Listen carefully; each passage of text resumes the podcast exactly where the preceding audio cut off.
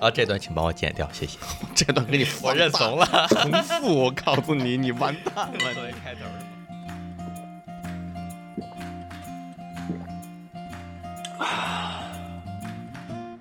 大家好，欢迎来到一坛酒，我是裴军。这一期呢，哎，特别的厉害。这一期是我个人非常想录的一期内容。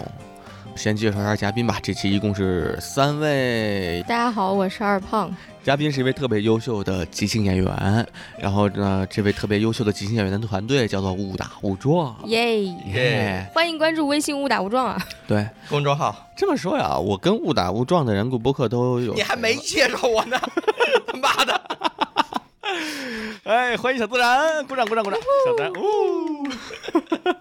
什么玩意儿？哎哎，小自然可厉害了，小自然是就怎么说呢，是属于咱们的好朋友。我帮误打误撞，也不算帮吧，就是我属于友情支 持，友情支持，啊，就是就就实际是演出缺人了，大概是就把我。揪过去，然后我们小打小闹，我的团队叫小打小闹，我们演出缺人，我就把小自然揪过去，所以咱们俩，哎，那次路演你忘了？哦，我知道，对，他看着我一副那个什么的表情， 呃何止一次，挺多次，挺互相一起演，反我正哦，就是一比起赛什演。么的，七五幺也 在。呃，对对对对对，七五幺也在，呃，印象最深是那次路演，那次路叫什么路演？那次撂地，，撂地那真的次是撂撂地，对，那次撂地真的是缺人，完了把小自然挖过去，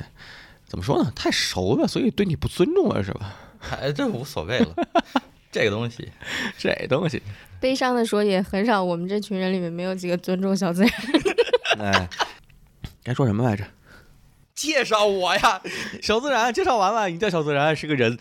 好，谢谢大家，再 见。哎，小自然，你接触即兴有多长时间了？感觉咱们时间差不多吧？你比我稍微晚个一星期、呃俩星期。还有还有一个月就两年了，哦，哎，那你我是十月份，现在是十一月，那你那我比你晚俩月，晚俩月。晚俩月。对，那咱俩几乎算是一块儿接触即兴的。对你算是比我啊早一轮，早一在轮啊在即兴的学校里面你就说呗，闹即兴，啊怎么，感觉你不敢说似的？哎，这不是有有啥？啊？不知道，我随便你想。说，你说，你说，就你现在想的，你想 说啥？ 这是就是我们在即兴的学校闹即兴，裴军呢是大我一轮的学长，大学长，在人生和即兴方面对我也有很多的照顾。 这段是哪儿来的呀？哎，咱们重新重新玩一下。哎，欢迎大家来到 一坛酒。你 来啊，你来呀，我觉得可以。不来了，就直接用前面吧，真的是。嗯、还能怎么介绍你？非常优秀的即兴演员，非常好的人，特别好的朋友啊！别骂我了，真的不是，我真的是由衷的认为，我我我没有，我我不是故意说那个啥，你就是很优秀的即兴演员，就跟你跟小咱搭戏是很舒服的呃也搭了很多 sketch 作品，啊。对啊，首先非常感谢小自然能来录制这一期。之所以有这期策划，是几乎可以说完全出于我个人的表达欲望。我录了这么多期播客啊，除了第一期是我跟老崔聊那个，就给自己做总结，然后后来二田有一期是他采访我骑自行车去川去那个西藏的事儿，算是我说了点儿那个我自己就是特想说的东西。这一期呢，应该属于算是跟我的以往过去很有联系的一期。呃，这期咱们要聊这《月光骑士》的这个漫威剧，在今年三月份上线的一个，我是咱们都是前段时间刚看，差不多看了一个月吧，差不多，你应该不到一个月，我们是一个多月。啊我两周。两周。OK，然后这个剧呢，我之所以特别喜欢这个剧，是因为我是戴着有色眼镜看着它的。我看这部剧是带着滤镜的。什么色儿啊？为什么？你是嗯。印度人？哦，不对，你是埃及人他妈的， 他妈印度人！ 我也不知道为什 么，刚看两周我就忘了一个国 家。我差不多都忘光了。我之所以那啥的话，其实我最早并不知道这个剧，因为我其实不太关注，漫威基本上从复联四之后，就那钢铁侠死了之后，啊，就几乎不看漫威了。 你当场就出了电影院，打完响指你就立马出去了，去 你的！然后，呃，忘了吧？你大爷的！哎，小三有一个魔力，他说完这个话能让时空停止。我不知道脑袋就是他有一个，你黑衣人吗？你是？ 你给我亮了个光，我一想说什么全忘了。到底是你们毕竟年纪大了，哎，是岁数大了。哎，咋了？二胖，你有什么想说的？我本来准备担当这个吐 槽捧哏的工作，发现这个工作人有点多。 哎，说回来，我正经说啊，呃，我看完复联四之后，基本就不看复联了，然后就不看漫威了。然后漫威后来他也推出好多剧嘛，什么《旺达与幻视》什么之类的，啊对我就刷短视频的时候刷到过，我说哎，这挺有意思的，嘿，但是就没有那个心思说找出来看一看。我在今年五月份的时候吧，我听播客，我是因为播客看的这部剧，忘了是哪个播客了，他有 一个纪大了，黑水公园嘛，呃，不是，黑除了黑水公园前面还有一个，还有一个聊电影的播客，呃聊，那电影个聊电视剧，对，反正差不多聊剧吧，聊剧的播客，他聊了一，他那个标题叫什么呀？说是那个看《月光骑士》，然后写了一个为什么九柱神不能碰面，还是说不能聚首，大概，呸，大概这样。 我当时一看九柱神，这个九柱神，我一下哦，就唤醒了一些我尘封已久的记忆。青春回来了。对，后来又过了大概两三个月，我看到《黑水公园》有一期，标题叫“我要是埃及人，我就不看《月光骑士》”。就其实我当时已经这事儿。那期节目也没听啊，就是九柱神那期也没听，然后后来看《黑水公园》又有一期，我就把这两个播客就全听了。听完之后，我觉得，哎，那这部剧我应该看一看。把这个剧在一天下午，它一共六集，每集四十多分钟，一天下午，然后直接刷到晚上就全都给它刷掉了。当时刷完之后，可能是因为我是带着滤镜看的吧，所以我还我我是很喜欢这部剧。虽然说有一些地方啊，在这个剧上来说，有些设定就是挺那个，就我觉得它所谓的战斗啊，包括那个众神之间的那些东西，包括那个大反派和就特别的模式化，就这些东西还是作为电影上该吐槽啊吐槽，电视剧对，作为电视，哎，我一直感觉，因为我是连刷的，感觉就像看了一场长电影一样。但是它的设定，它用的这个背景，以及它其中的关于人格方面的东西，我觉得还是挺出彩的。这是我对它的一个总体感受。 所以你的滤镜到底是什么？对，喂， 你看这，看你一看就是没听过他播客，你知道吗？你听了就知道他一直有这种毛病。我这是先留个选，然后我为什么没人听你我在的播客？ 找到原因了 吧？我在五分钟你 着什么急？我在一零年，二零一零年吧，现在十二年前左右，我用埃及神话的背景，呃，而且还融合了好多，我是埃及神话，然后加上那个圣经的背景，加上中国古代的那些传说，然后以及一小部分的玛雅传说，把这四个串在一起，写了个 sky，我写了个去你的， 四个文明打麻将吗？Sketch 怎么翻番儿？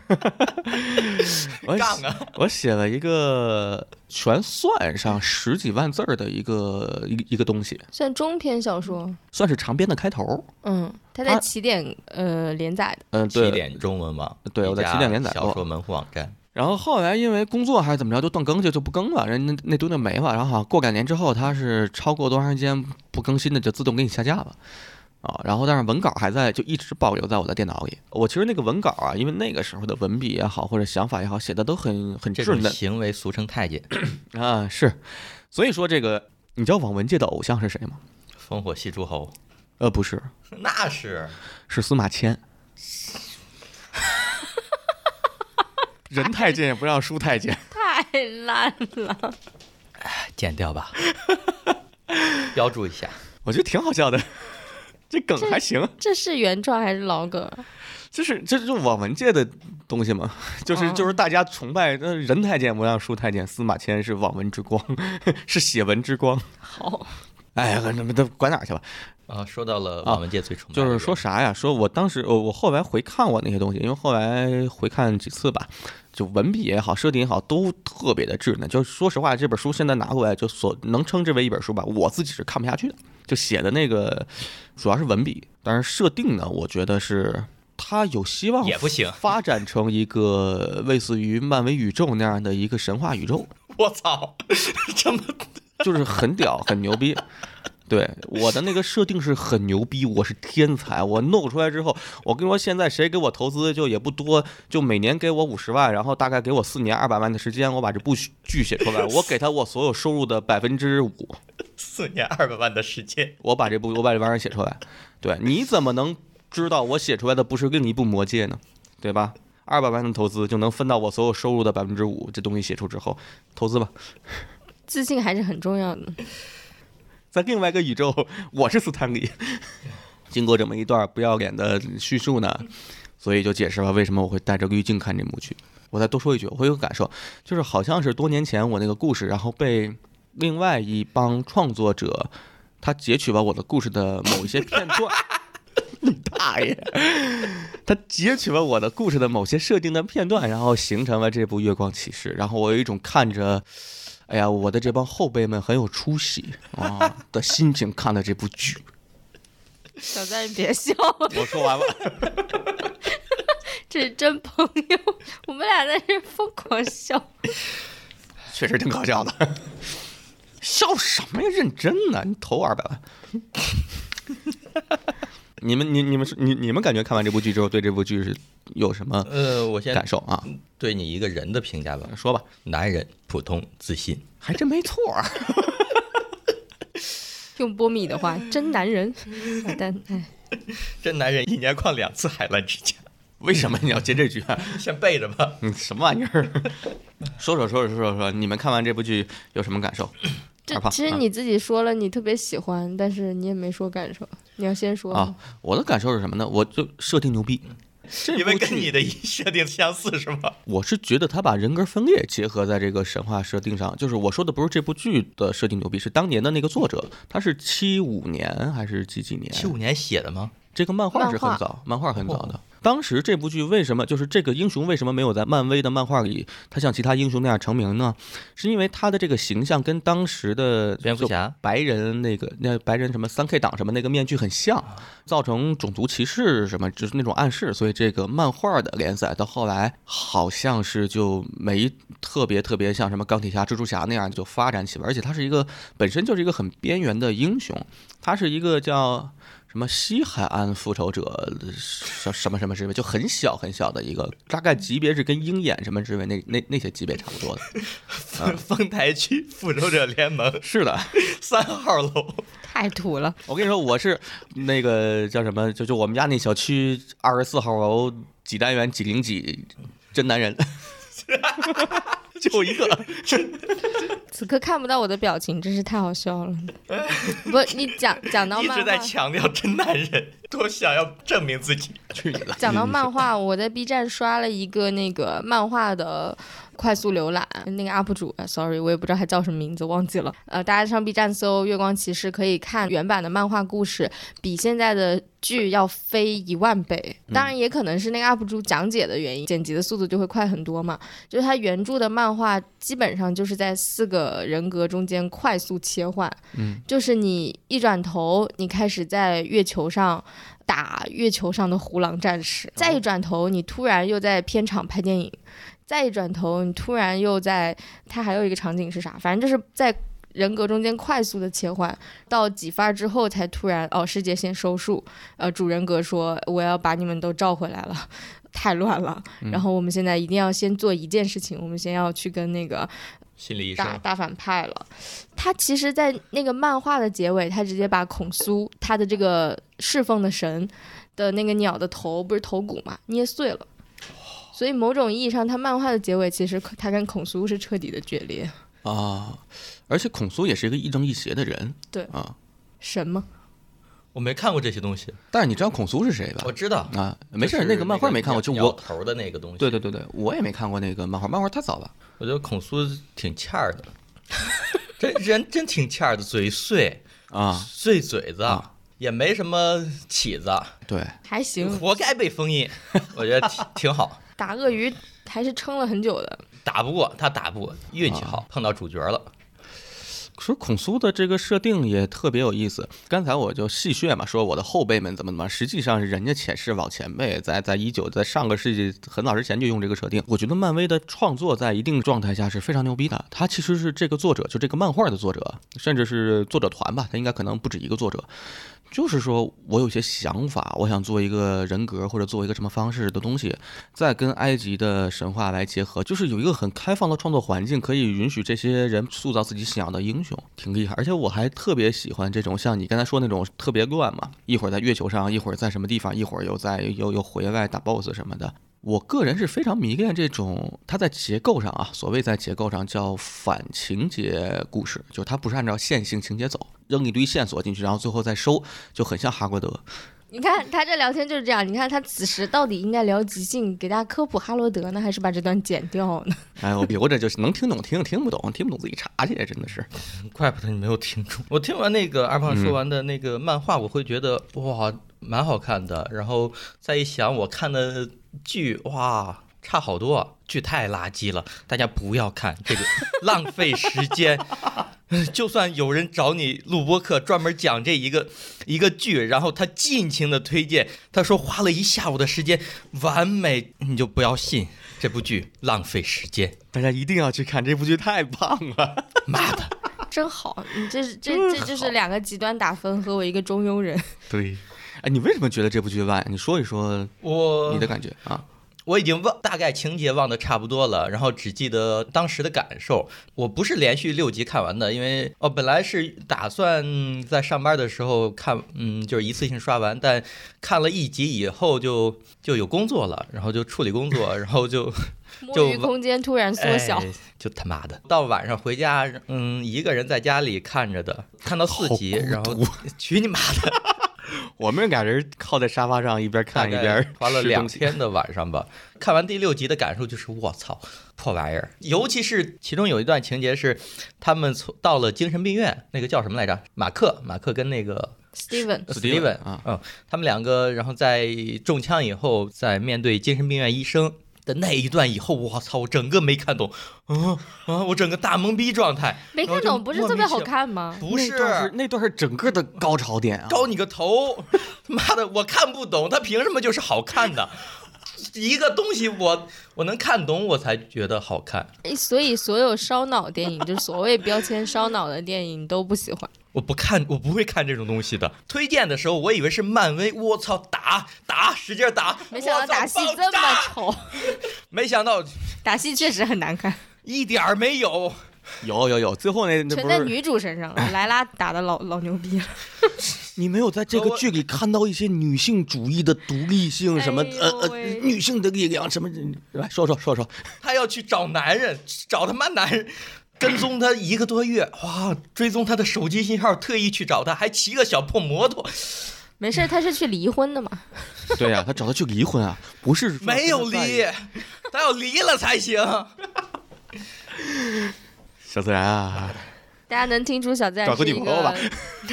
性性别意识非常前卫的啊！就是各位女生朋友抓抓住机会啊！就是各位女生朋友，如果你骑个摩托去追小自然的话，小自然就会骂 你， 什么？小自然看不起 你。小自然看不起骑摩托的 T 哎，有针对性，某个小字开头的月月，你报身份证号吧你。那小咱刚才的话题只针对某个小字开头的月月，不针对广大的其他 T 嗯，啊，这段请帮我剪掉，谢谢。这段给你我认怂了，重复，我告诉你，你完 蛋 了，作为你开头是吗？认真聊聊，你认你是真没看懂吗？真没看懂，真没看懂啊真没看懂那一段儿，哦，你有各种猜测吗？我不想猜测。这我找你找错了，这是。对， 哎，这也很有代表性，哎，特别有意思，就是。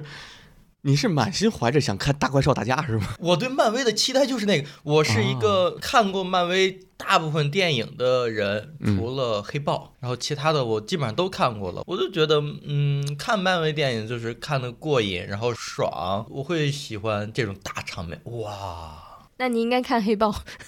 应该看黑豹，大黑豹场面可大了，不场面可大了。我我看不下去啊黑豹，人为什么呀？不知道，我会下意识的去排除这部电影，我不喜完欢了。，小自然歧视黑人，对你不喜欢黑？ 对，我讨厌黑人。 What？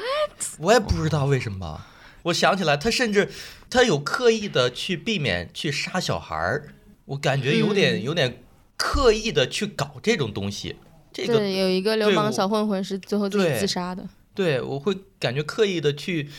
去搞政治正确这种东西太刻意了，对我来说，哎，你觉得哪个地方是最正正确的呀？那可能就是杀小孩那一段吧，就是不杀小孩儿。刻意避免这一个，他给我的镜头语言感觉是 OK，我要玩这一下，而不是就是顺便带过去，而不在乎这种事情。我有一种理解啊，它这个里面是展示了当时三个人格的冲突。它实际上从这部剧上，我的解读是它有四个人格。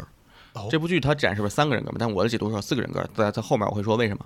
我觉得那幕戏展示了他三个人格的冲突，一个历史学家史蒂文，嗯，一个马克是一个雇佣兵，嗯然后第三个人格是那个哐哐哐杀人那个嘛啊，司机杰克，嗯，杰克。然后第三个人格就他们杀完人之后，两个人格还说是你干，不是我干，是不是你干的啊什么对之类的。反而到第三个，就因为人格回来了，就那小孩儿他是自杀嘛，他其实在展现了某些，我觉得展现了月神孔苏的一些东西，因为是孔苏让他怎么怎么那么弄的，是一个推动了某些剧情的东西，就以及呈现他这种混乱人格的这么一个状态的一个桥段。因为小孩儿也死了呀，那你小孩儿不死才是可以的，就你怎么着小孩儿都不能死，我觉得才是可以。嗯或者我在那一幕我不认同。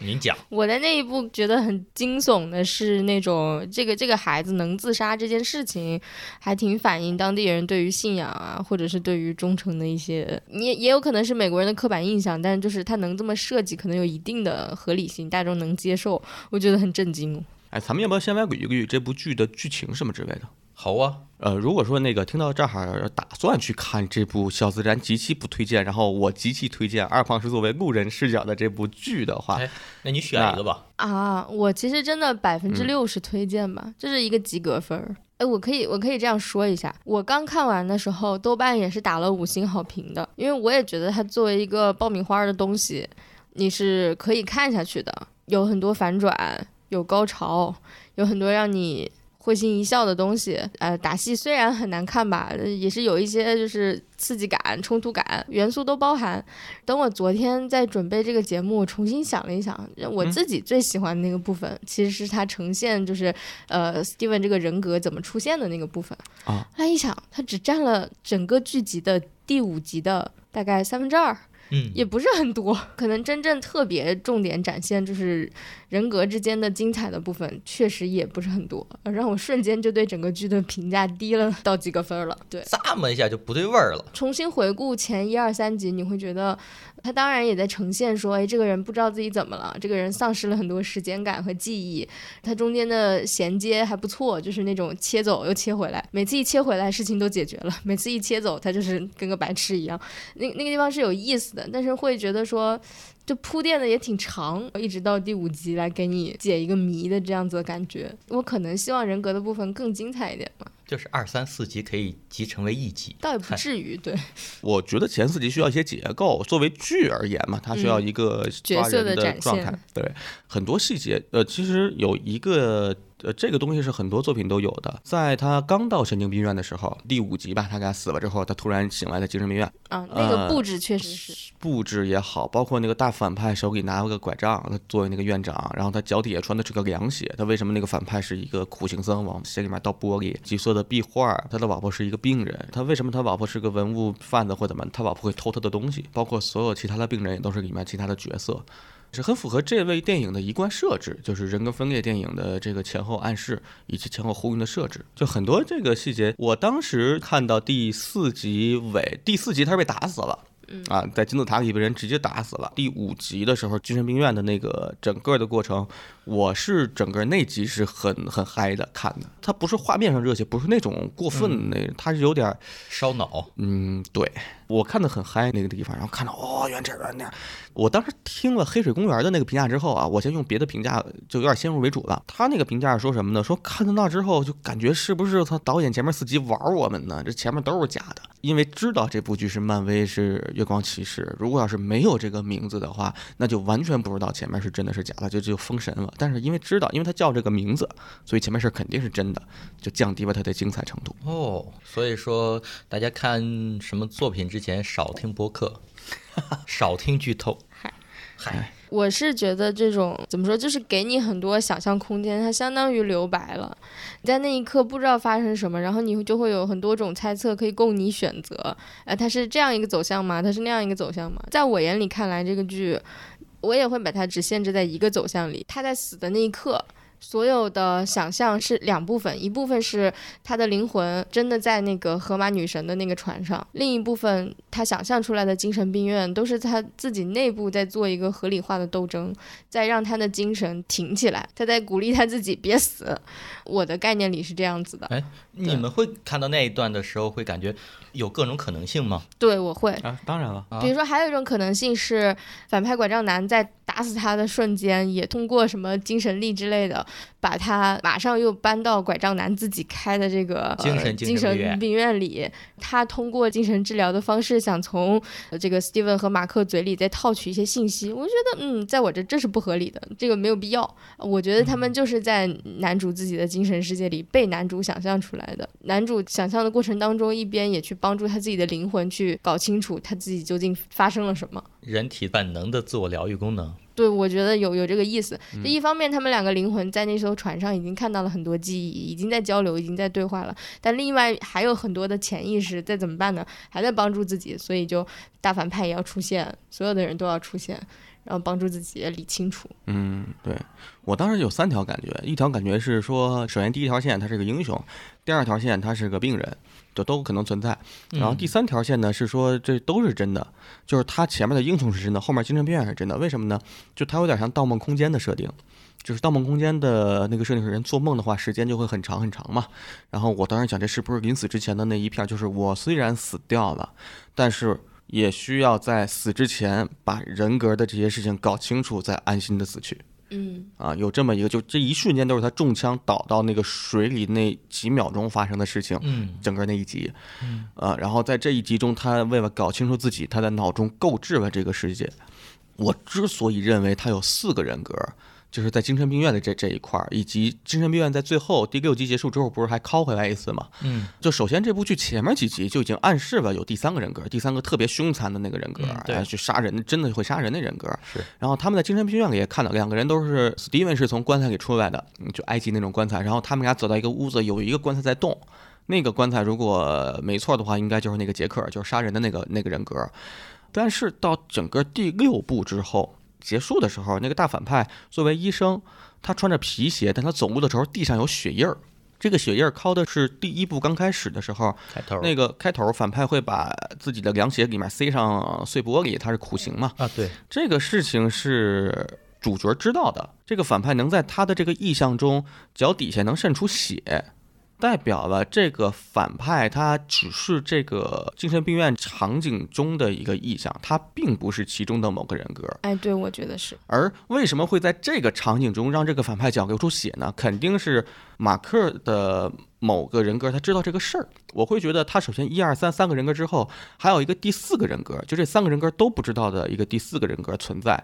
第四个人格构建了这个。精神病院，然后让这四两个人格去，让三个人格去相遇，让两个人格互相去治愈。他有一个更大的人格构建了这么一个场景。我推断出来的证据是因为在最后一集的时候，那个反派作为精神病院的院长或者医师来说，他在走路的时候会从皮鞋往下渗血，这个信息只有现实世界中的人才知道。所以说，整个这个空间并不是一个独立存在的一个真实的某些精神空间，而是被一个现实的人格构建的一个精神病院空间。所以我推断他有四个人格。呃我能接受这个理论，我觉得还挺有意思。有这种可能性。你听懂了吗？我听 懂，了，我听懂，了，听懂了，小 自然表情一直小自然是鄙视，四个人格嘛，不是，他是困惑中带着鄙视，鄙视中带着那种啊，这男审视这男人好自信， 看着我这玩意儿啊。都可都有可能，都行，都行，都行，都不有行意吧思吗？ 都行吧。我对这个感觉就是怎么说呢？说到可能性，因为从第五集开始嘛，他的感觉那个高潮的那些东西，就是因为那些可能性嘛。我的感觉是我当时看的感受是，我没有这种可能性。漫威的那种设定开始，然后知道它是漫威，它的标题《月光骑士》，然后我已经排除了这种可能性。我会觉得 OK，那是在治愈，搞一个治愈的东西。月光骑士再出来，最后搞定一切，我会有这种啊主线在，啊啊！你还是一个就是没有发散开。看英雄电影那种期待，对啊，当当当当当当当，两个人互相治愈，愈，咔搞点什么小东 西，两个人大合体变成超级赛亚人，跟嗯打爆那个鳄鱼。我以为这个月光骑士会去打鳄鱼，没想到，唉，没有失望，让你失望了，太失望让了，你失望望透了顶。哎呀，我都太失望了，真的是。对，而且这个我会比较期待，期待那种大咔咔打斗，然后超级英雄搞一些帅气的东西在，这个就是和我的预期没有那么的相匹配吧。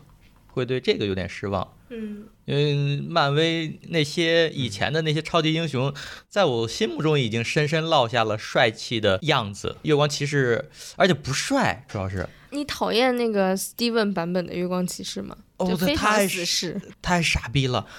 就是脸上那个那个道道，哇操，白西服，哇，甚至带着那个战斗版的祭祀战斗服也变蠢了。本来一开始那个祭祀服还是有点帅的，但自从那个史蒂文版的出来以后，祭祀服的也看不下去了，就是两个大白，哇塞，太傻逼了！想然后搞治治愈系， 两个大白，武器是个长棉签儿，哦，然后鳄鱼张嘴，还有他们的武器是那个什么月牙，我一看到一开始祭祀服那版本的时候，那个月牙钩，我第一反应是想到了子午鸳鸯月，然后想着我操，这个有点帅。Steven 版的掏出两个大小铁棍儿以后，那个子午鸳鸯月也不帅了，就他妈破烂玩意儿，而且杀伤力太小了，就扔出去咔剁一下儿，我觉得这杀不了人，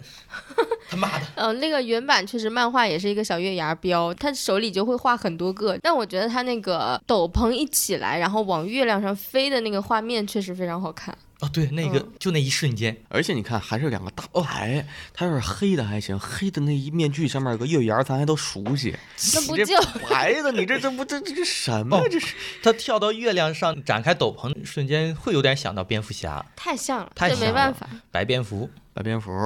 蝙蝠侠加美少女战士，蝙蝠侠、白化病。我刚才想到这里面，我最喜欢的一段应该是搞天空那一段。哦，我觉得极其浪漫，哇！那是孔苏唯一展现神的那一个特性的时刻，嗯而且全剧最浪漫的时刻，我会觉得是。对，孔真好苏其实是一个特别小的神，他啊并不算是主神。我看到这部剧的时候啊，我怪不对得这么弱，啊，对我对这部剧的设，它的设定还是挺符合神话的状态的。孔苏在埃及神话中，它是属于什么呢？埃及神话分为两个体系，一个是这里面提到了好多九柱神，就他们在啊金字塔内部去开审判的时候，什么奥西里斯呀，什么这个泰夫努特他们的那些代理人。这些都是呃，属于是九柱神体系的。然后孔苏原本是属于底比斯三主神，他是在公元前三千多年，是埃及第十八王朝开始，十七王朝末，十八王朝初，埃及把新的都城定在底比斯之后，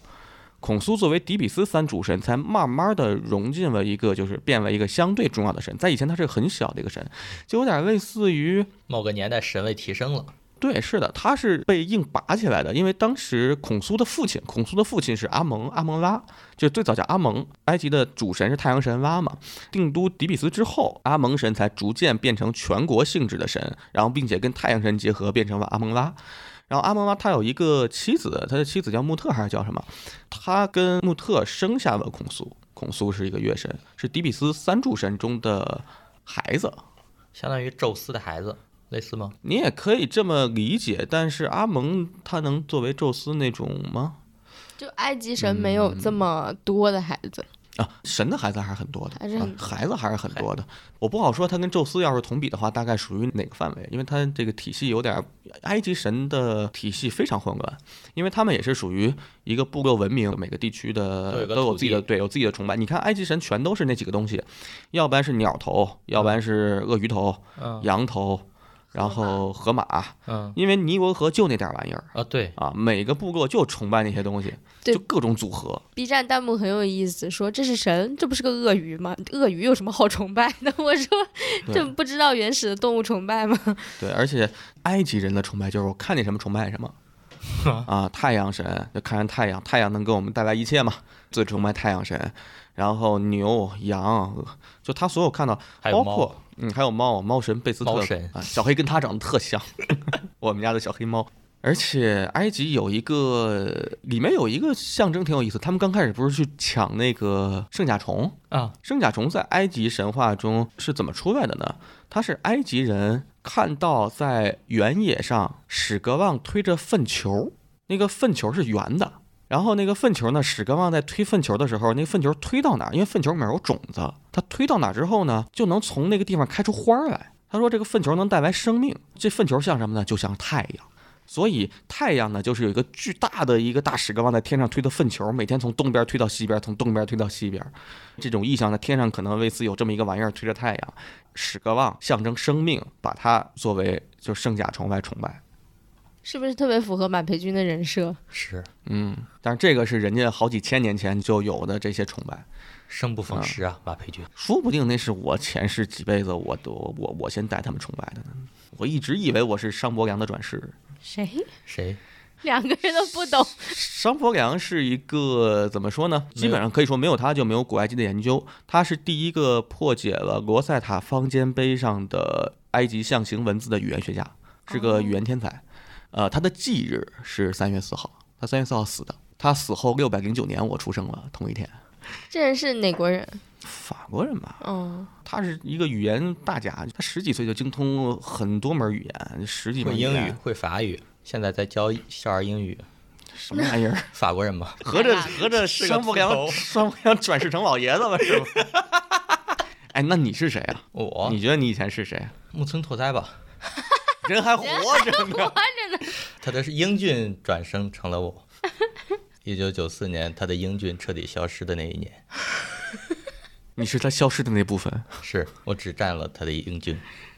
天，笑死我！大大家能听出来，如果这段不剪的话，我们俩没什么反应，就是 这说明这没什么说服。 就想吐槽都不想吐啊！哎，小赞还是有好看的照片的。少而已。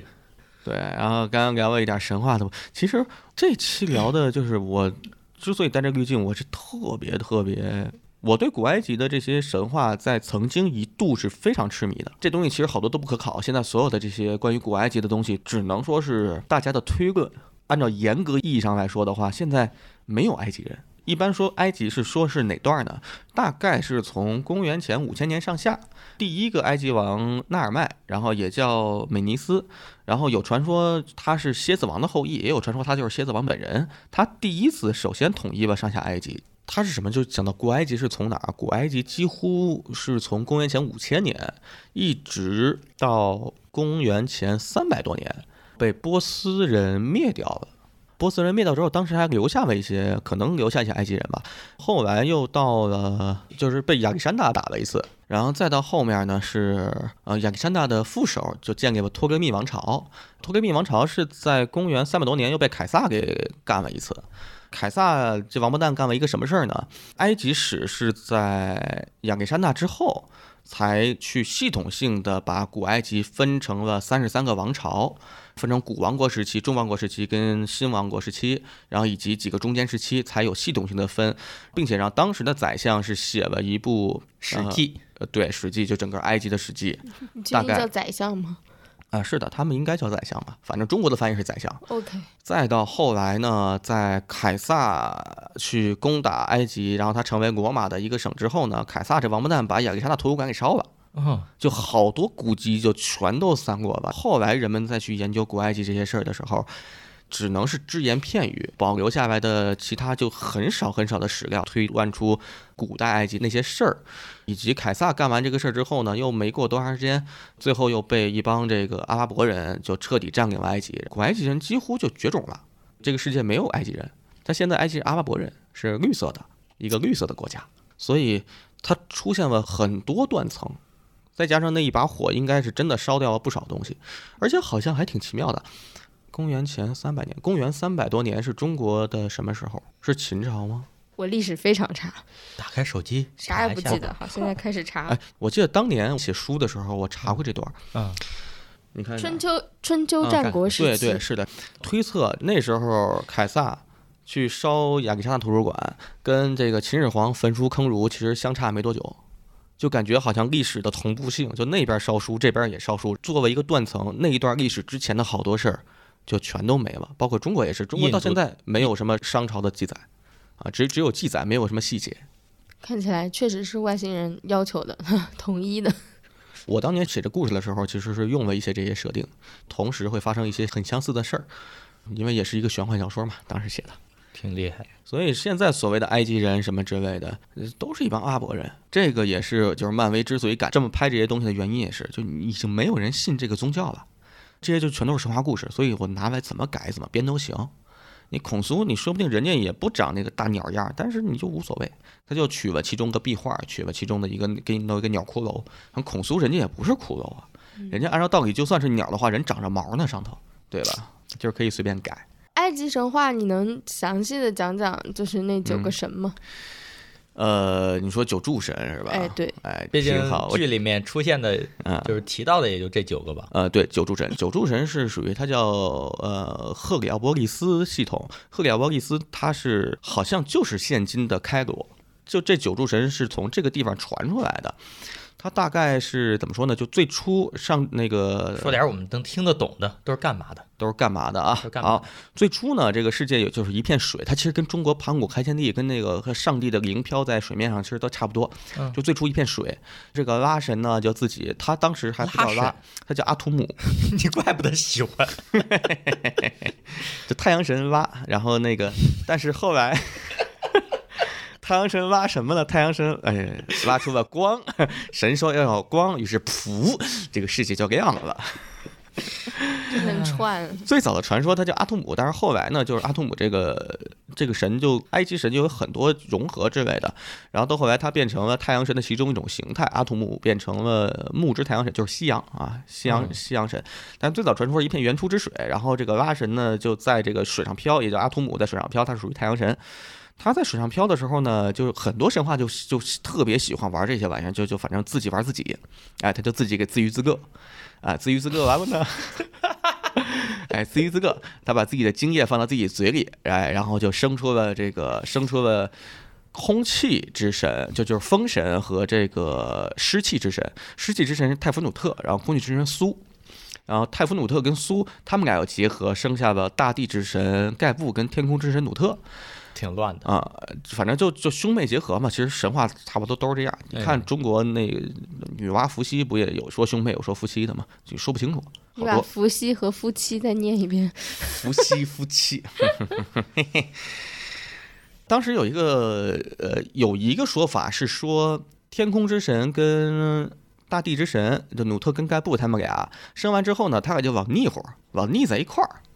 往腻在一块儿之后，他们不分开，哦，啊就是跟盘古要开天辟地是一个意思呃，。差不多。然后呢，他就让世间万物呢没有生存的空间，就天空跟这个地老在融在一块儿就没地儿了。没地儿之后呢，然后这泰弗努特跟苏一看说，哎，这不成，你俩给分开，你俩分开给让万物有地儿。对，牛郎织女，对，然后那个时候呢，他说是什么呢？说，呃我，需要一把斧子。一年去你的， 就是一年。当时他们的埃及历史，就埃及历那时候传说一年是三百六十天，嗯，一年三百六十天。苏跟塔夫努特就说说你们呀、这个一一年每年三百六十天，这三百六十天里都不能在一起啊，你们就要分开。然后于是呢，他们就分开跳了，楼了。分开了，跳哪儿去？跳楼啊。这么听话、啊，分开之后呢，这个时候，哎，月神孔苏就出来了。然后呢，他有一个月神孔苏是一个什么人啊？他爱赌，他爱跟人下棋。哎，他下棋呢，他找了一个对手，这个对手呢，他去找了这个埃及的智慧之神，叫透特。透特这个神在后期好像有好多误传，就把他传成宙斯，埃及的智慧之神。当然这这就很多乱七八糟的了，也可能是因为是，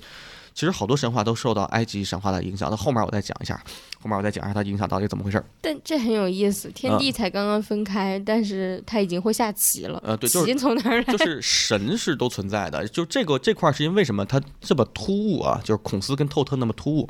是因为在最早的时候，在十八王朝之前，就公元前三千年的之前，几乎没有什么孔斯、透特这些东西，就是它不属于呃，它可能属于旁支，但是它确实也不不不太属于九柱神这个体系。当然后来因为这个王朝的迁移以及以底比斯作为中心之后，它要把这些神融进来，包括好多资料的缺失，所以你现在查到这些资料，只能就很突然就有一个智慧神、有一个月神就出来了。那怎么出来呢？不知道，因为以前它不是政治中心，所以以前没有。现在哎，现在我们在这儿办公了，那这。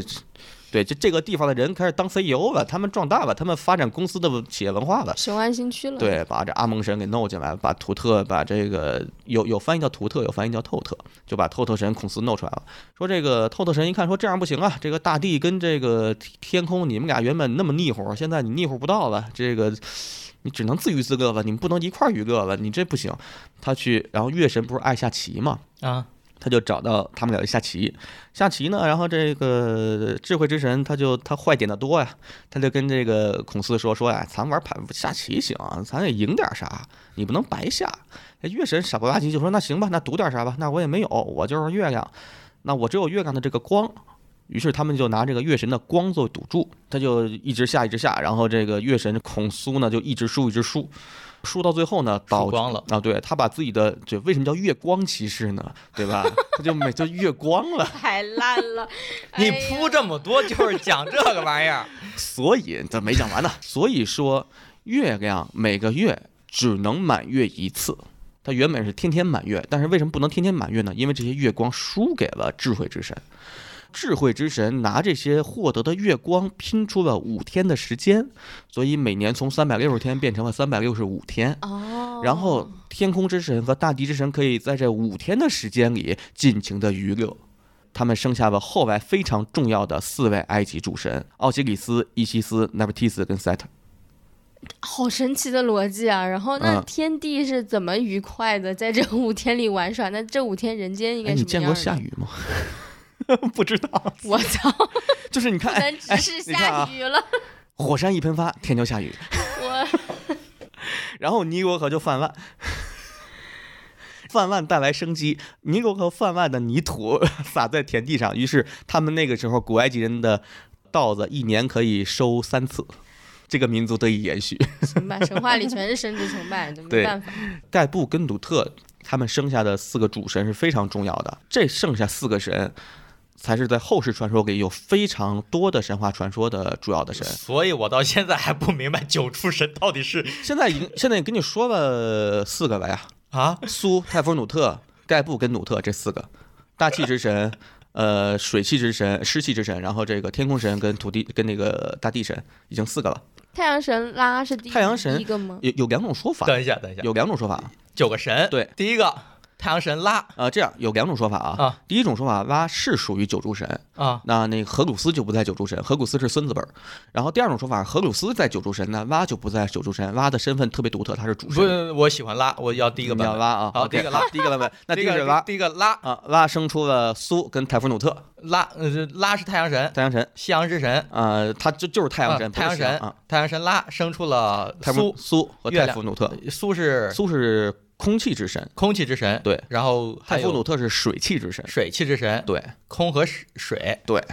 生然下后然后再生下了天空跟大地空气和水生下了大地，啊，大地跟天空俩呃大人地和天空，对，五个了，五个吧，五个九柱神，然后大地跟天空生下了奥西里斯、伊西斯、奈普提斯跟赛特四个，然后那加起来那九个等一下，，那五个人是哪五个人？就是前前五个神，啊、呃，太阳神生了生了俩，对那俩又生了俩，对五个啊了，五个九柱神，然后那俩生了四个那俩生了四个，啊，四加五等于九，四四个那个四个分别是什么？再来 一遍，烦死了不不说名字，就说功能。啊！那个冥神与丰收之神与复活之神，这是奥西里斯。一个人占仨呃，神对格，，嗯就是埃及神话中一个神经常管很多事儿，挺忙的，兼反对正冥对神兼职、丰收、丰收和这个复活之啊神。复活。，对，他原本是他原本是一个神王，就他是统治地面的，但是呢，他那时候管丰收之神，但是他因为死了之后复活了，就变成冥王了，因为他能复活，所以哦他是后期变成了冥王，冥界有最大有的这王哦功能奥西里斯对，这七然后个伊西斯一起对，伊伊西斯是什么？伊西斯是一他起四丧呃，他是他的原文里啊，呃，是宇宙中。天地间还是宇宙中吧，反正就是最强大的法师，女法师，等一下，嗯，她是神，她是神，她是个女法师。对，他在后面的时候，他夺取了太阳神拉的眼睛，并且把这个眼睛给了自己的儿子荷鲁斯。然后那个眼睛现在在一块钱美美元钞票上，女法师她是什么？他是神。她是 然后神他保护了什么？他大概是保护，就有好多说什么保护那个手工业者，保护家里的妇女儿童的神哦，啊。妇联好，这八差不多个吧。奈普提斯，那 f t i s 奈普提斯是谁？是房屋之神与与年长的妇女之神、长者之神、长者，就是管老人，管老头儿嘛，呃，大概也管吧，行，啊，带几一千个年前带谁一知个道呢？带一个，然后防务之神，包括带一个因为他们其中都好多啊，都是复合的，包括比如说安抚安抚逝去的灵魂什么之类，都会都是很复合的。最后是 Set，Set 是沙漠之神、干燥之神、战争之神，干燥之神，因为干燥沙季漠嘛，就是所有的那些灾荒、荒漠、饥荒，就是都是赛特尔在代表神意惩罚这九个人为九这一家子，这一家子，这是第一种说法。不，这个那第二种没有拉，第二种说法没有拉，但是有呃伊提斯跟奥西里斯的孩子荷鲁斯。荷鲁斯是荷鲁斯是法老的守护神，是神在，就是中国的皇帝叫龙子，啊，埃及的皇帝是荷鲁斯的化身，哦，就法宝是荷鲁斯的化身。荷荷鲁斯是一个鹰头的一个神，那孔苏呢？啊孔苏是一个孔苏不在九柱神体系啊，啊、孔苏不是，孔苏是底比斯地方神，后来后来人家挪那边建都去了，孔苏才进来的。就这个还挺，而且孔苏那是跟着等他一下爸进来的，他爸是阿蒙神，阿蒙神那时候进入九柱进进入到这个还是这底比斯主神才越来才越进乱了。孔苏不是九柱神，不是九不柱是神。那孔苏只是一个小神，你大概给他理解成一个能力大点儿的土地公之类的东西吧。就像月光骑士这么弱怪不得这么他弱，很弱啊，月光骑士本身也是这个叫什么是？挺漫威弱的二线英雄，对啊，对西海岸复仇者，你还能怎么样啊？太弱了吧？特别弱，孔苏根本就不在，人家是皇朝整个一系列体系，你这是一个外面的一编外个，人员，对啊，你这小芝麻官儿，你顶多你就，顶多就是你能进宫能看皇上。哎，没给你发发配到外面当一个什么九品芝麻，你能看见皇上，但你站得远，你给排那队伍后头，你还不在前面，还不是那几个一二品，你这后面六七品、我操！五六品，啊那那那鳄鱼头呢？那鳄鱼头，它严格意义上来说，它不是神，它是个传说。啊，传说中，埃及人死亡之后，他要经过那个心脏跟天平的啊仪式嘛。对心脏如果中你罪孽重，就给那怪物吃了。鳄鱼神是那怪物，哦，这怪不得他后面吸灵魂壮大对是因为这个，就是对，因为它本身的职责就是在它不是有一片海嘛，一片沙漠海。啊，沙漠原本它的职责是人死之后去称这个灵魂嗯，啊，用羽毛称灵魂。然后这个事儿是谁干？这个事儿就是之前说的透特智慧之神干的事儿。啊，透特之神拿来去称这个羽毛的那个羽毛是他的老婆马特的。马特神是一个长了一身羽毛的一个女的，一大翅膀一身羽毛，就嗯摘他老婆一个羽毛放在一个天平上。如果说是平衡的，你就可以就上天堂或者复活去；如果那不平衡那，嗯现在王十七怎么办？如果你去你， 哎，你这个说的确实，王十七咋办？王十七往那一弄，这就是你说，哎哎，王十七厉害吧？就是你说这玩意儿高科技啊就高科技，然后而且这玩意儿，如果但凡说你罪孽深重，那怪物也不吃啊，那怪物吃了扎嘴啊，电子心啊脏，对啊，你嘎巴嘎巴一嚼炸了，那电池反应啊，对，对，我操，王十七太牛逼了，王十七要是信埃及神、神呃埃及的宗那信仰的话，他死后他必定进天堂。他要是信那宗教，他之前就不会做这个手术的。哎，你知道埃及的亡灵书吗？不知道埃及的亡灵书是什么东西啊？是一个我去教导，就是人在活着的时候读这个亡灵书，亡灵书给写的是你死后碰到这些神，你该怎么办？啊，你如何隐瞒自己的罪孽？我操如何不让自己的心脏说真话？你跟自己的心脏念咒，让心脏不说真话。还有好多，就比如说你怎么在地狱里对这各种神明的一些切口，你给一见面会说那黑话，会怎么赞美人家？人家一听高兴就放你过去。听起来怎么特别像这个宗教的反对党？然后 啊、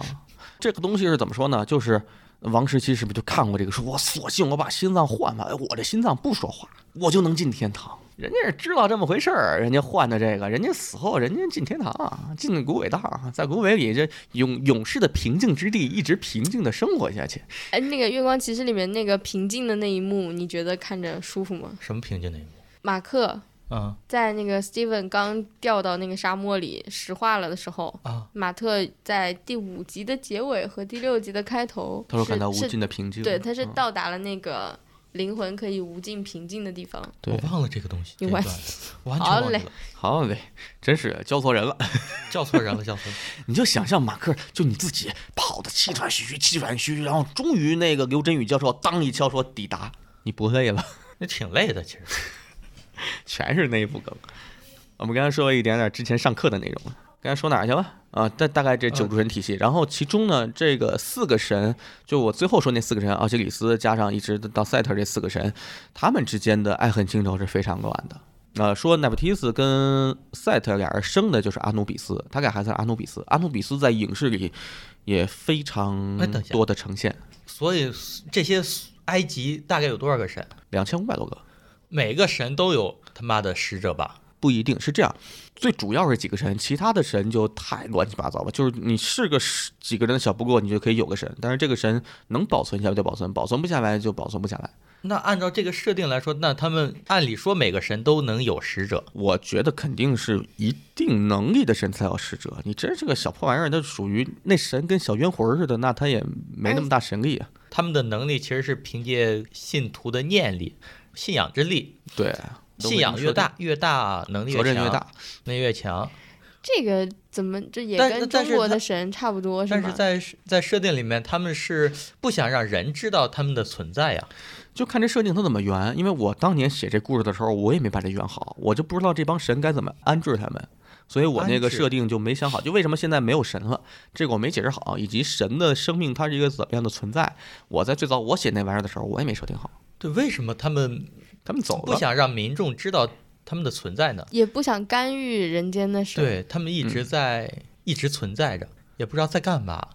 哎，我突然想到了那个最新的一部《雷神》里边，宙斯召集一大群神，在一个星球上嗯，在开银卵 party，他们哇会不会也在？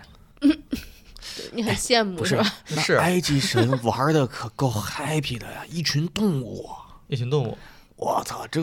动物跟动物嘛。你看啊，一群动物，然后动物跟动物呢，这就涉及到了这个就破除了种族隔离。狮子就可以跟河马，河马就可以跟鳄鱼，鳄鱼就可以跟公哎那跟个羊，那个鳄羊就可以跟牛，那个鳄鱼是鳄鱼的头，然后河河马的身子。对啊，对啊，它所以就是开这些狮子的身子 party 就塑造了这些神嘛。你这个想法很有道理，很有逻辑。呃，漫威里边那个就是雷神的最新一部电影嘛，你看，没看，我也没看，哎呦，在我心里，钢铁侠打完那响指，我就出电影院了，我就再也不看了。然后就漫威没了。就只看东海岸复联了。啊，是啊。 哎我之所以推荐这部剧，实际上就是这部剧跟漫威其实没什么联系，就对它看没在它没在主。谁说的？人家就是草蛇灰线，为了让他以后啊有联系，所以在这一步里面要加但哪他些作者能联系干嘛？以目前的六集来说，没啥，它可啊以作为以一个他独的立剧战嘛斗，力，他能打谁啊？那你可以改嘛。漫威的战斗系统哪有就是都是逻为辑剧可情言啊服务的呀。太弱了，我都瞧不起这个这个神的使者那么弱，被几个凡人打成那样，嗯莱拉可以？好吧，莱拉可以。 那这么说的话，在所有的这个超级英雄电影里，你嗯最喜欢哪个超级英雄？小蜘蛛为什么嗯？？他不嘴也挺欠的，不欠嘴啊嘴挺碎的。小但男是孩可儿爱。还行，挺可爱的，蜘蛛邻侠家英雄嘛。对邻家英雄，而且但这几部其实蜘蛛侠完全是照着青春片在拍啊的，对所以就 蜘蛛侠应该出了三个系列了吧，就是三三种类型的，然后我觉得都拍的挺好的，三种不同的小风格也都挺邻家的，就是身边的那种傻直男，然后邻居的感觉对，会有那种感觉在，然后蛮亲切的。就想象一个人儿朝九晚五的上个班儿，对，当运维，是，突然一天被机房的蜘蛛给咬了，对，然后变成机械蜘蛛，变成机械蜘蛛了。 （括号冷知识）小自然是运维，感觉下班以后去做个超级英雄还蛮好玩的，就是不谈恋爱。我小蜘蛛的恋爱可惨了，没救下女友的那个 有一版超凡蜘蛛侠我忘了是哪个，好像是是第二第二版。哎，第一版那个谁的那个救下来了吗？就最早最早，咱小时候看那个打绿魔，绿魔站滑板上那版那个没有吧？没有吗？那个没有，我就就是第二部他女朋友掉下去，然后他吐蛛丝，然后没救下来那版。最新一部的那个三蛛同框的时候，嗯，他救下了彼得·帕克的女朋友嗯啊，，对，都叫彼得·帕克，原来喜欢蜘蛛侠哦。是啊蛮喜欢小蜘蛛的。我在月光骑，其实我不喜欢月光骑士，就我并不喜欢这个英雄，我最喜欢死侍。哦，死侍还行，死侍那种就是就看着太爽了，对，嗯而且死侍其实它有一个魔力，就吸引人的一个点在于，它就是一个有着很强烈的自毁倾向的角色。我觉得他蛮随意的，蛮自由的，想干什么干什么，挺魂好不的。吝。对，这真的做到了，而不像是月光骑士，可能菱形六边形，它是每个点都没有去触碰到那个点，然后只有两分儿、三分儿的一个圆，没有特点，哪个都想沾，哪个都不太沾边儿，这么一个角色。他的特点在于人他格分分裂呀、人家能他分分裂呀、它分裂，它也没有到达那个菱形的点，它分裂出去也只是一个二三分儿的感觉，就是你觉得这个角不鲜色虽然有一个能看出那个演员在演这些角色，但是这些角色的点没有太触及到特别的深，浅尝辄止的那种感觉。嗯，而且所有的角色都是浅尝辄止的感觉，都没有特别的鲜明的那些东西在。对，演员演技好，但角色不是一个不是特别丰满的角色，不能够一下扎透我，碰一下碰一下，它是弧形的东西，不是尖的东西。 嗯，就像大家都吐槽那个 Steven 版的《月光骑士》就特别死侍，也不知道为什么，对嗯我觉得那块他太死侍了，他直接就是把死侍的那个、好像有点风格都照搬了似的，就而且他前期其实并不是那么逗逼的那么一个状态，他是后来怎么就变成那段了？不知我道觉在得啥好像时候是遇到女主之后开始有点想嗯炫耀，但是不应该吧？就他遇到孔苏，为什么也是这种开始插科打诨的感觉？对，我觉得这块儿是一个让我比较比较感到奇怪的一个地方。但是我会有一个期待，就如果它后期进行联动的话，呃，月光骑士的这个呃史蒂文的这个人格，然后跟蜘蛛侠跟死侍仨人碰着，然后仨人一边聊天一边打的时候，哎，三个秃头面具，三个碎嘴子，三个碎嘴子，你说这这一集那不比看个专场好玩儿？呃，死侍直接咔一下把对方骑士脑袋砍下来吧。为啥呀 我？不知道，我就会有他们仨同框，我觉得会有这种感觉在。为啥呀？就不够碎嘴子，达不到死侍的那个级别。死侍，哇，这人挺欠儿，咔，死侍会这么手干起。刀落，对根本不给手起刀你落说话的哎机会。死侍，我觉得是杀月光骑士也挺可爱的，你嘎一下把那个小白脑袋砍下来。按理来说，他这边也是有自愈能力的啊。月光骑士哦对这边也是因为有自愈能力，对，因有为吗孔苏是治愈之神，哦，对，他是复活，哎，他复活了马克吧？对对他复活了马克，那他应该也有复活之神。他有复。活，复活一个人实在是太容易了。埃及整个神话体系讲的其实就是复活体系，就是你人死不了，我能复活。埃及的名神奥西里斯就是他，就是死了一次活了，又死一次又活了还能复活自己，啊！对啊，他就是因为复活自己，他才变成了冥王，因为他负责所有的埃及人民死后是不是能进入到那个永恒之地，你是不是能复活，法老你能不能再延续自己生前的那些很好的生活，也往前判官差不多。判官应该是透特跟马特他们俩，透马特，嗯，偷马特，嗯，偷马马干特汉 子。然后他的那个指引者是他的侄子吗？还是叫什么？是阿努比斯。阿努比斯是引导的死人去怎么怎么着，反正也是地狱里一小官儿吧。但是好多作品都把阿努比斯弄成一个贼牛逼的神，但实际上阿努比斯也是一个就属于儿子辈儿的神。嗯，啊，你前面讲到说埃及嗯这么多神，可以嗯每个人都有一个使者。你看《月光骑士》里面，就九柱神都出的不全。孔苏跟这个反派去对峙的时候，我们为什么没有人记住反派的名字？太有意思了。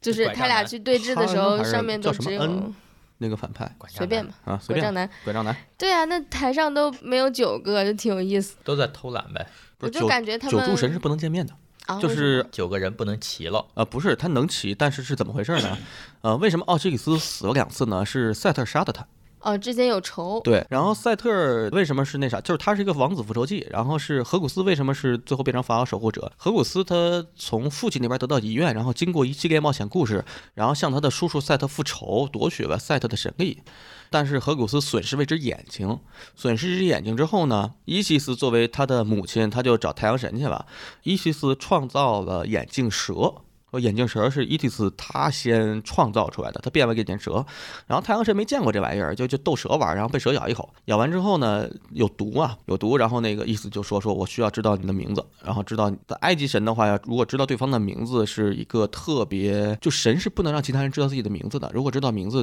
就会对自己不利，会被施法还是怎么着，就是名字代表了每个神的秘密。伊西斯就知道了太阳神蛙的秘密的名字，他又从就反正他怎么怎么样吧，从太阳神蛙那边又拿到了一个眼睛，又给自己的儿子荷古斯安上了。然后荷古斯的眼睛就是法宝之眼，然后那个眼睛代表无上的神力。就你看那个美国那叫是那什么共济会那标志，不就是那个啊荷鲁斯之眼，哦，就是那个眼睛，然后美元上那标志就是荷鲁斯之眼。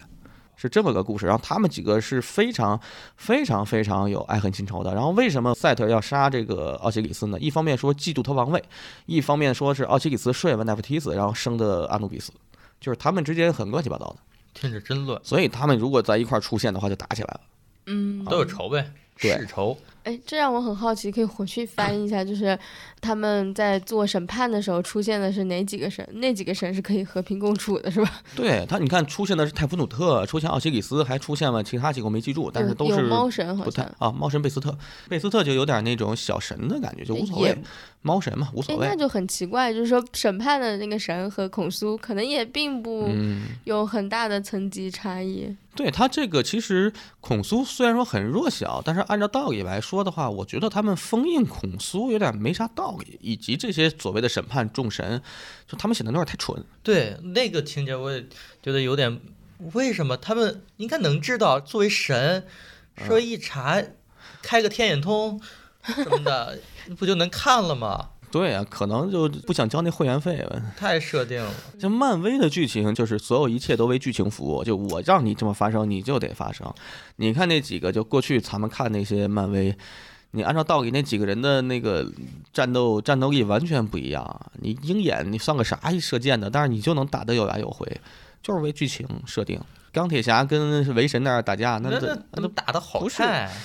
不是一回事这儿。啊孔夫打的不好那哎看，动作设计不是一个级别太的。对，太差嗯了。几个小混混就感觉能把孔夫干了。它里面有好多设定挺有意思的，就是你看孔苏跟那个鳄鱼，鳄鱼叫啥？阿密特，阿密特，完了就是孔苏跟他的一个纷争，就是孔苏说是你给犯了罪，啊，对，我再惩罚你。那鳄鱼说是你迟早要犯罪，我先吃了你再说。啊，对，我觉得这对，挺好的，你们倾向好 哪啥种？呀？我觉得挺好的。我倾向于鳄鱼，我投鳄鱼一票。那如果鳄鱼就说你有罪，说你那个六十二岁的时候能犯一个大错，这个大错能导致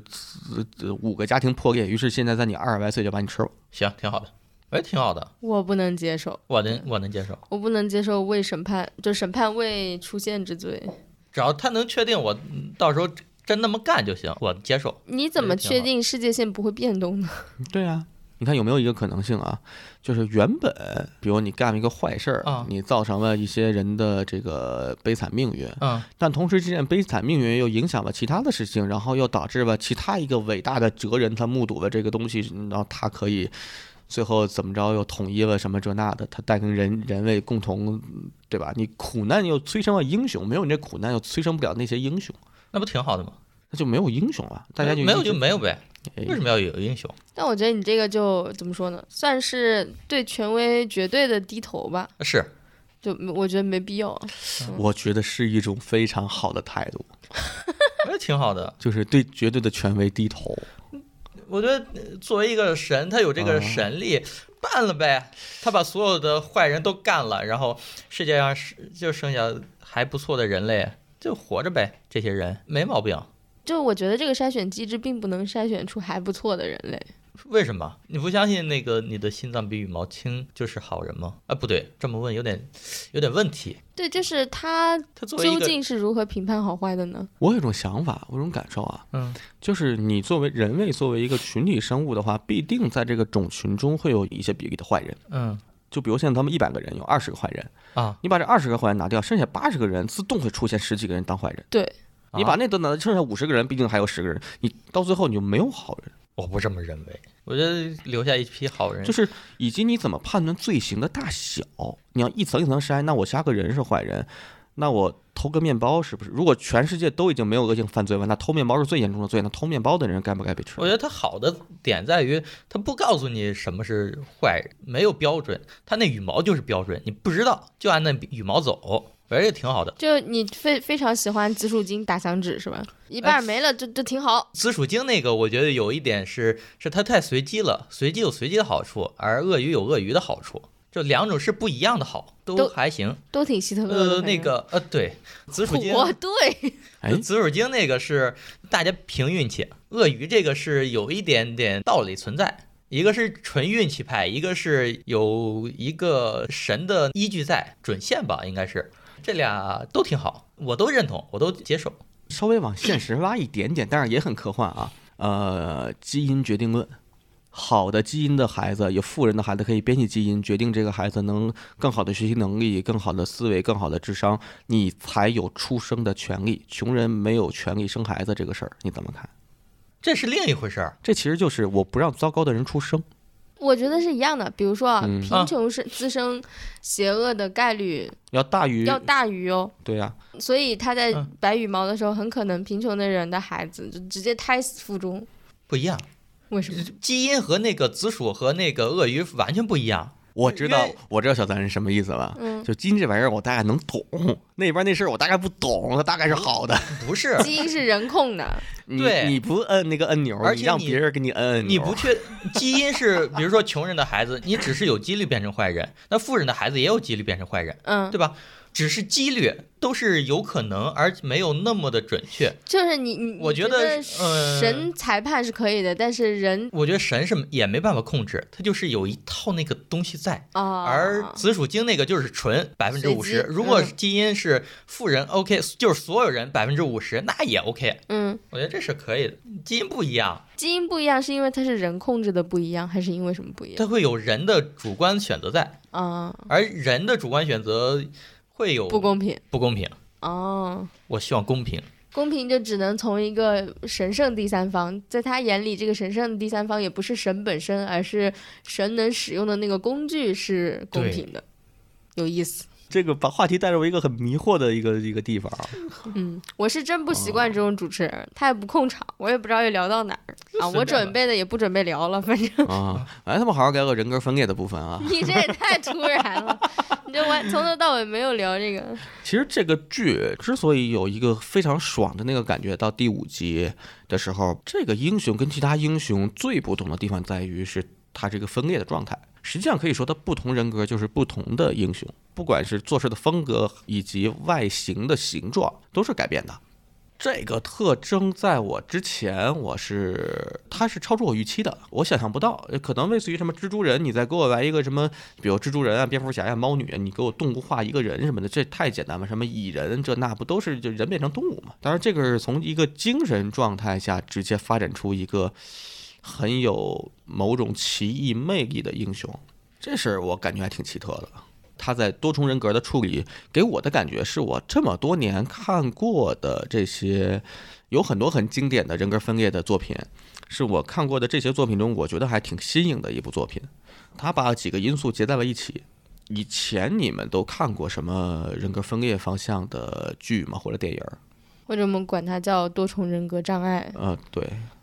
哎，我数一下，呃，因为小自然好像没有看过特别多那种知名 ID 致命 ID 你看过吗？没有比，较经典。那你看过《黑天鹅》吗？没有。呃虽然《黑天鹅》严格意义上也不算多重人格障碍，再说，总有看过的。 《三面夏娃》没有但这个我都没看过。你是查了资料了是它是一个蛮蛮老的呃那个，嗯，好，继续。那就是分裂了，或者说书叫《二十四个比例》。没有，你好，疯子，没有，国内翻拍的啊，韩剧《杀了我治愈我》没，Kill 有 Me Heal Me， 没有，感觉你好像在考小自然，一道一道的。穆赫兰 道，没有。好都没有定没。啊，全败耶，哎，你这个你为什么没有那个什么？哪 个搏击俱乐部？对啊，说了？啊哦哦哦哦，搏击俱乐部，对啊，嗯我应该是唯一看过的吧。哦类似的啊我想到一个不算精神分裂，但每天换不同身份的马丁的早晨，哦， 你看过吗？没有。马丁什么 马丁，马那丁天早晨马你丁醒来， 哎马丁马丁，，什么东西啊？每个角色都 可爱。。 所以它是一个什么东动画西？片儿吗？哦，有明个白小片儿，就是这个一个小男孩每天醒来就会变成一种不同的身份角色，我其实已经完全忘记了，它主要变的是职业还是什么角色特定的某个人或者是职业吧，啊？我就完全不记可得能一了。个猎手，或者是一个大甲神虫，嗯或者是一个甲虫，或者是一个铅笔，但是它没有灵魂，没没有精神的那些东西在。那聊聊搏击俱乐部吧。聊聊搏击俱乐部吧，嗯，好多年前看过的，哎，我之前看《搏击俱乐部》是因为有一个所谓的说，好像豆瓣儿还是什么，就是你必看的一个呃250部片电影单，然后我就我我曾经捋着看的，豆瓣二五零吗？对，然后二百五， 《穆赫兰道》长期好像排第一吧？没啊不有，是这是几是个那个什么排第一？肖申克的救赎》对啊肖申克嘛，嗯啊，反正《穆赫兰道》就在各个榜单我都都排很高，然后看就没看懂，嗯所以排的我高没。看懂。但那个就是那个啊很精神分析，就严格来说，精神分裂症和多重人格障碍也不是同一个疾病，在精神学上，就是精神病学上，所以《月光骑士》这里面一定是多重人格障碍，它然后它是病吗？它不是病吗？呃，它是一种疾它病，是病它是一种精神疾病。它能治疗吗？因为我没有特别仔细的查文献或者什么的，就是能看到有一些治愈的案例，但是它嗯只是一定程度的治愈吧。那如果是彻底治愈，那相当于杀死其他的人格吗？在《致命 ID》这个电影里面是这个设置，嗯可是实际上是说很多人格会互相融合。比如说，假设呃我有三个人格 A、B、C，在治愈的过程中，B 和 C 可能会互相接纳，它俩越来越像，融合成一个新的人格 D。我呈现出来的就只有 A 和 D 了。那 B、C 相当于死掉了。呃，对，但我觉得这是一种怎么说悲观向的理解。那你也可以理解为这个人格更成熟、更丰满了。那如果杀死一个人格算杀人吗？我个人的伦理观里不是的。这个在我看来我就比较迷惑，因为之前咱们嗯刚看完之后，我也在讨论过这个问题。对，就如果每个人格都有自己独立的记忆，就他被制造出来，不管他是为了承受苦难，嗯还是说为了更好的生活，还是为了什么，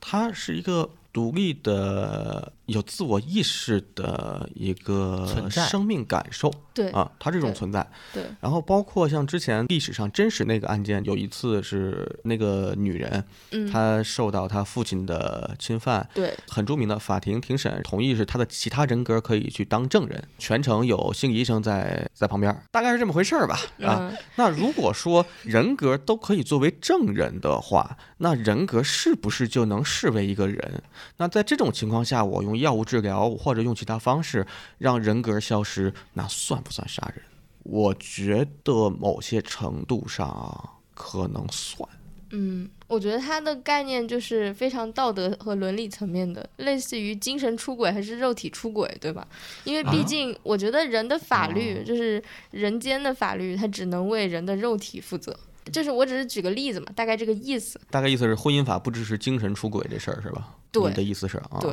哎，其实也不，如果精神出轨导致了夫妻两个情感真的破裂的话，那还是婚姻法。那但是没有办法，可以用这个来作为条件来去划分财产的分割，谁占多谁占少吗？他我说你精神出轨吧，那我应该拿更多的钱，但是你这东西没证据啊，这个就不好就说在呀法理上就啊扯得比较远了。对啊，这个例子可能不合适，啊但我的概念里就是，如果是法律，它只能判断说你这个人有没有犯罪，你这个人犯罪了，即使你有精神疾病，我们是嗯按照一套流程来走的。我不可能说你这个人有五个人格，其中 A 人格犯罪了，所以 A 人格要坐牢，其他的人格可以自由，做不到嘛？呃对对，如果真的是精神分裂的，可能是 A 人格多犯重罪，人格障碍，就是他他真的犯罪了以后，他嗯会受到惩罚吗？就法律上的？那看各国不同的法律了。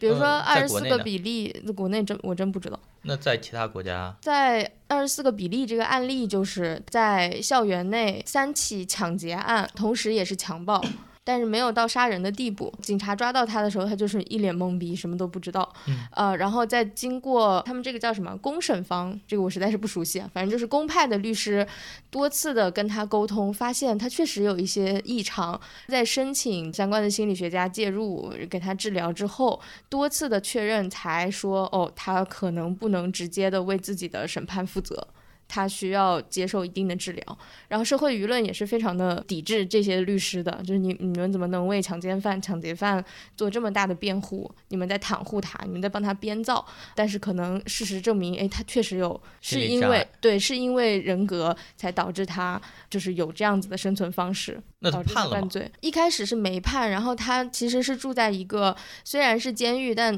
就有点像取保候审那个意思，啊就是其实是在一个疗养院里。然后有一段时间，他的故事太受欢迎了，他又有钱了。就是故事受欢迎了，火了嘛，所以又出书又上电视，呃，有钱了之后太自由了，另一些政客就开始攻击这一派，呃，那就要限制他的自由，所以他最后还是进了监狱，并且一直在威胁他要把他关到一个非常严苛的精神病院，最后还是被关到了一个非常严苛的精神病院。人怕出名，猪怕壮，呃，是这意思，真的是 这意思。所以大家不要撞。嗯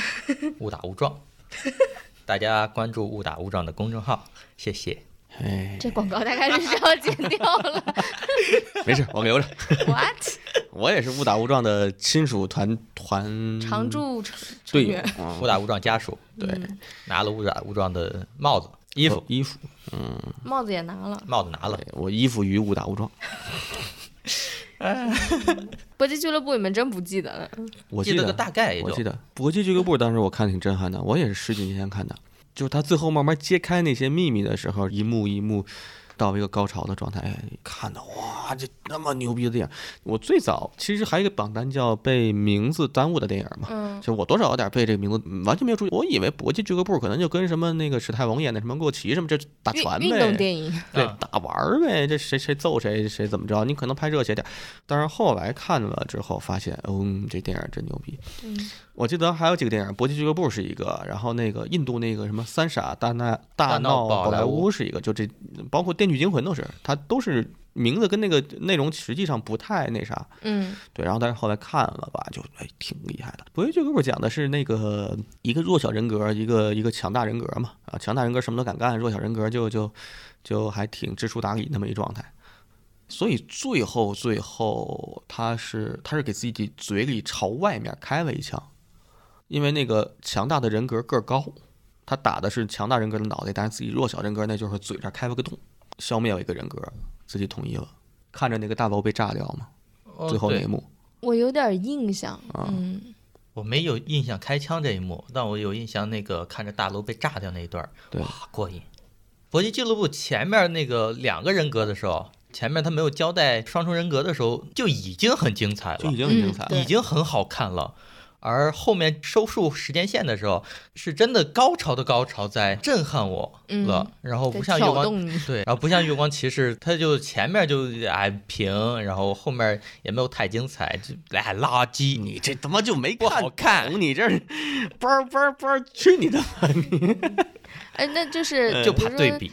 搏击俱乐部当时。我也是觉得，就是后面揭开的时候，就是一层一层很精彩嘛。 太精彩了，月光骑士大概是我我喜欢他，就是介绍，就我觉得我看过的东西里面没有把一个人格如何形成的过程再这么鲜明简洁，但是又哦讲得很好。这个孩子确实是意外，把弟弟遇到了弟弟的意外这个事情之后，他是怎么一步一步面对整个家庭，尤其是母亲给他带来的伤害的。然后他为了这个伤害，他是怎么看着电影，把电影里面那个英雄内化到自己的意识里面，然后产生新的人格的那个过程，我觉得是拍的简单蛮又清楚的清楚，对，简单清楚。然后比如说《搏击俱乐部》那一代的电影里面，他不会重点描述这个，啊，对哦他是他是拿后面的这个发反生的转事，情，嗯对对对，来给你一层新的震撼。哦，原来他是两么个人回是事儿一个人啊，就是那一对代的审美或者说大家的期待留在那个表层上嘛。然后，但现在我们会去深究他为什么是两个人格呢？我印象中搏击俱乐部好像没有交代吧。没有特没别有明对清晰的，像这《月光骑士》那么清晰的交对代。对对，就是你知道他是为了什么，就是他也想更好的应付生活，他咵就出来了一个。对但是他再早遭遇了什么呢？然后让他非要逼自己有一个人格才能面对生活，就是那个过程，我会觉得《月光骑士》搞得比较好。会因为我们已经看过太多的这种震撼的东西而哎、有点对就没国那际么对那个月光骑士感到平了吗？我觉得会，你也会觉得平吗？对，就是嗯，他一开始的所有的铺垫非常的多，就是嗯太多了，这个拉高人了期待。为了不能出门儿，又要呃把自己铐起来，又要什么之类的。第一他集塑其造实了一些哦悬念，第一集其实蛮好看的，嗯，是然后二三四五六，哦我觉得二三四往下滑，第五部是给我提起来的。我就嗯我觉得第五部的这个点睛的这个这个结构，在我反正我是比较吃这套，嗯而且第五部他这个演员演了两点啊，一个是他从小他妈妈拿皮带要上来抽他那一瞬间，然后第二个人格被他造出来了，嗯，他说哎其我实是在外面我要敲收拾门，啊，外面敲门，对，对，然后他他要收拾收拾这些东西，再一个是他母亲葬礼的时候突然的那个转换，嗯你也不能说他前面交代那些东西过于长，他正是因为前面这些交代，才导致那一瞬间你完全懂了那些事儿。嗯而且导演是埋了两条线嘛，他其实一方面也埋了像搏击俱乐部那种我现在的生活多么的各种闪现，各种的那种到底是怎么回事儿，一方面也埋了超级英雄的这个脉络，就超级英雄本身该干的事儿，作为漫威电影儿，他又把这个人格塑造到。这种程度，这是第五部，他们两个一个个开门，然后互相看对方记忆，互相的他的这个意向整体做出来的感觉，是很精彩的。是很精彩的。其实也会，就比如说有有多少观众就有多少种解读嘛。我的解读，我会给他不自觉的加一些东西进去。比如说，我就觉得哦，那这是第四个人格编织出的一个场景，它有一个最强大的人格，把那个杀人的那个杰克都已经包含进去，杰克也只能在那个箱子里晃荡。甚至有一点，他们两个在他精神病院的时候看到第三个那个杰克棺材在抖的时候，他们俩不选择打开这个棺材，那是不是视而不见，视而不见。那是不是第四个人格控制的说，你们三个现在还没到见面的时候，你们不要见？有一个能控制全局的东西，编就剧这些隐藏的设定会让我非常的，那可能是在我心目中就给它加分儿了。嗯，我回想了一下哈，我现在回想这个节奏不好到什么时候？嗯我觉得就是像小赞说的，第一集肯定是还不错的，蛮引人入胜的。对，第二集也还好，但我觉得从他们到埃及之后，不知道为什么有一点掉掉的。尤其是从他们呃莱拉和 Steven 都已经在孔苏移动星空之后拿到坐标那里，本来就已经有些草率了。 虽然虽对然坐标很美，但对拿到很坐好标看那个有点草率了。然后等他们开始进到金字塔里面，他用了一些恐怖桥段，有一些地方用的是恐怖片的那个感觉和拍嗯法，但是会让我觉得有点在拖节奏。嗯对，呃，有点水时长那感觉了，也有可能是因为我们刚好就不吃这个啊、有的是人的就特别喜欢看那儿那几块，会让我觉得，哎，可能第四集就有点掉，直到第五集再转一下，第六集就是其实现在想想真的挺拉垮第六集就是为了给一个最后交代。第六集说实话，那俩大神就是不就奥特曼打怪兽吗？啊，是对啊、你就旁边出个金字塔而已。我到第六集那个打斗是觉得就是太俗套了，嗯嗯，不过漫威剧嘛，就还就就就这揍性。然后等一下，我插一句，哦啊他说到前面说到那个刻意，其实你不觉得莱拉救了一公交车的女性那里才最刻意吗？就是太刻意了。我当时就在电视前说，哦，girls help girls， 有一个最可以的地方，就是那个莱拉，她那个战役一出来，一个小女生，你是埃及的超级英雄吗？啊，对对对对 对，就哎是呀就我是的埃及市天场呀做的嘛。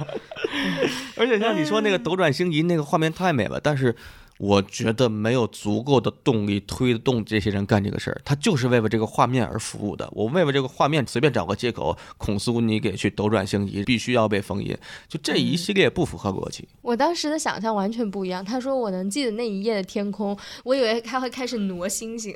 就是把星星挪到那一啊天的天空，结果发现就是直接倒转啊、哦，行吧，也没必要这么大阵孔仗、夫啊。说完那句话真的蛮浪漫的，啊我操啊我记得是的每一天晚上的星星。啊！是的，就还有一个是特别不合乎逻辑的，他第一次孔苏召集众人的时候，他召唤个月食，通知大家所有的神袍里面开会审判那个反派。你至于吗？你打手打个电话呀！你就古埃及的神没有通讯方式，啊这代理人有啊，你打个电话，你这你这所有代理人不加个微信群吗？你 没有。你们这推特什么这个这叫什么 Facebook，你不会用吗？你你至于弄那么大阵仗，你弄个月食就太奇怪，而且那个就反派都已经那么那啥了，这帮众神就这些逻辑太不通了。嗯，我是对于这块儿嗯不那啥，而且那个你说探险那块儿也是，探险那块儿就是他们一进金字塔，我那第一感受我其实是 Steven 的感受，我说我操，这远古文明啊，那都是一个个是不是出来好多东西，那结果咱们探险去了。哎，你仔您细倒是想想，解读解读。那一段戏其实可能只有五六个场景，就没拍几个场景，就是你能想到它的经费限制了他们的 发挥。 而且还有就是那个反派去跟那个莱拉说说他杀了你父亲的时候，那一幕也很魔幻，盘腿一坐就告诉他，就是为啥呀？然后莱拉果然就失去理智的拖那么几分钟，然啊后导致这个人一定要死掉。那你就想，他就是为了让他死掉，所以一定要有一个人来拖住他，所以一定要有一个方法让莱拉来拖住他，然后就对我嗯我倒推回去。留俗套了，我觉得这就是什么？这就是那个工业化流程的这个编剧剧本儿嗯，的一个、一个没办法的事儿。就如果是个艺术家，所谓的一个追求艺术家的一个呃编剧能主控这个项目，他会把这些缝儿都填好。但如果是编剧团队流水线，我们赶紧写完，赶紧弄，看看拍出来观众怎么样啊？观众感觉好我就多拍，观众感觉不好这一季就就算了，换下一个项目对，漫威也不缺这个，漫威也不用拍出精品，反正我拍我肯定有人看。啊，是对，这这就导致吧，那有些除了那些发光点依然发光以外，这个发光点支持了这部作品存在，但是除了发光点以外的其他东西，就那个感觉就跌宕起伏，就荡下去了。就是两个点嘛，开头和结尾可能搞得好一点，然后中嗯间随便填点腻子，但是这个腻子太多了，中间全是腻子，就腻了。第四集还是可以的，其实嗯啊，还呃，第五集，第五就集，他们每一集，其实你都能抻出来点儿，然后觉得就跟我剪播客似的，我应该把里面的废话都给它剪了。就它其实一共六集，那整成四集就行了，或者整成一集，剪掉两集没用的东西。整成一集可还能是两拍不完两个小时的一个真的电影的那种东西，哎，我其实一直在想，就有好多小剧啊，其实都挺棒的。比如像这个四十五分钟一集应该是，然后六集是四个二百四，然后那个三十二百七十分钟，二百七十分钟。一百二十分钟就俩小时一集，俩小时一集，电影分上下，看俩小时，出去上厕所，然后再看俩小时，在电影院里，嗯，没有这么多但受是众，应该不行。不行。这也是个生意问题吧？就是我们不确定它最终投资是多少，但它如果上流媒体作为剧，不是上电影院，再加上全球影视市场也不是很好，但它上到家庭荧幕里面获得的收益，应该是比电影的票房那来当的然高了，当的，然了，当然了。也不一定它啊。的投我资应觉该得比票房少很，不是那个电影少很多吧？除非是什么这种东西，只能是说编剧或者导演自己坚持自己打造的是艺术品，他愿意拿自己这一个作品这么玩儿，它不能是一个现象。他就不会去漫威了。我说的是所有啊，电影的这项艺术，它又是一个传播，又是一个非常流行文化，但它也同时限制了一些形式的出现。嗯，除非就有一个，就比如说王家卫那种性格，我就或者是之前你说哪个导演来着，他必须要等自然风。侯孝贤，对对对，就有些我追求说，我这就是这么一刀不剪，我就拍个五个小时，我都是艺术，不能剪，恰到好处，一帧一帧都不能去除，我分上中下，你在电影院给我看一天。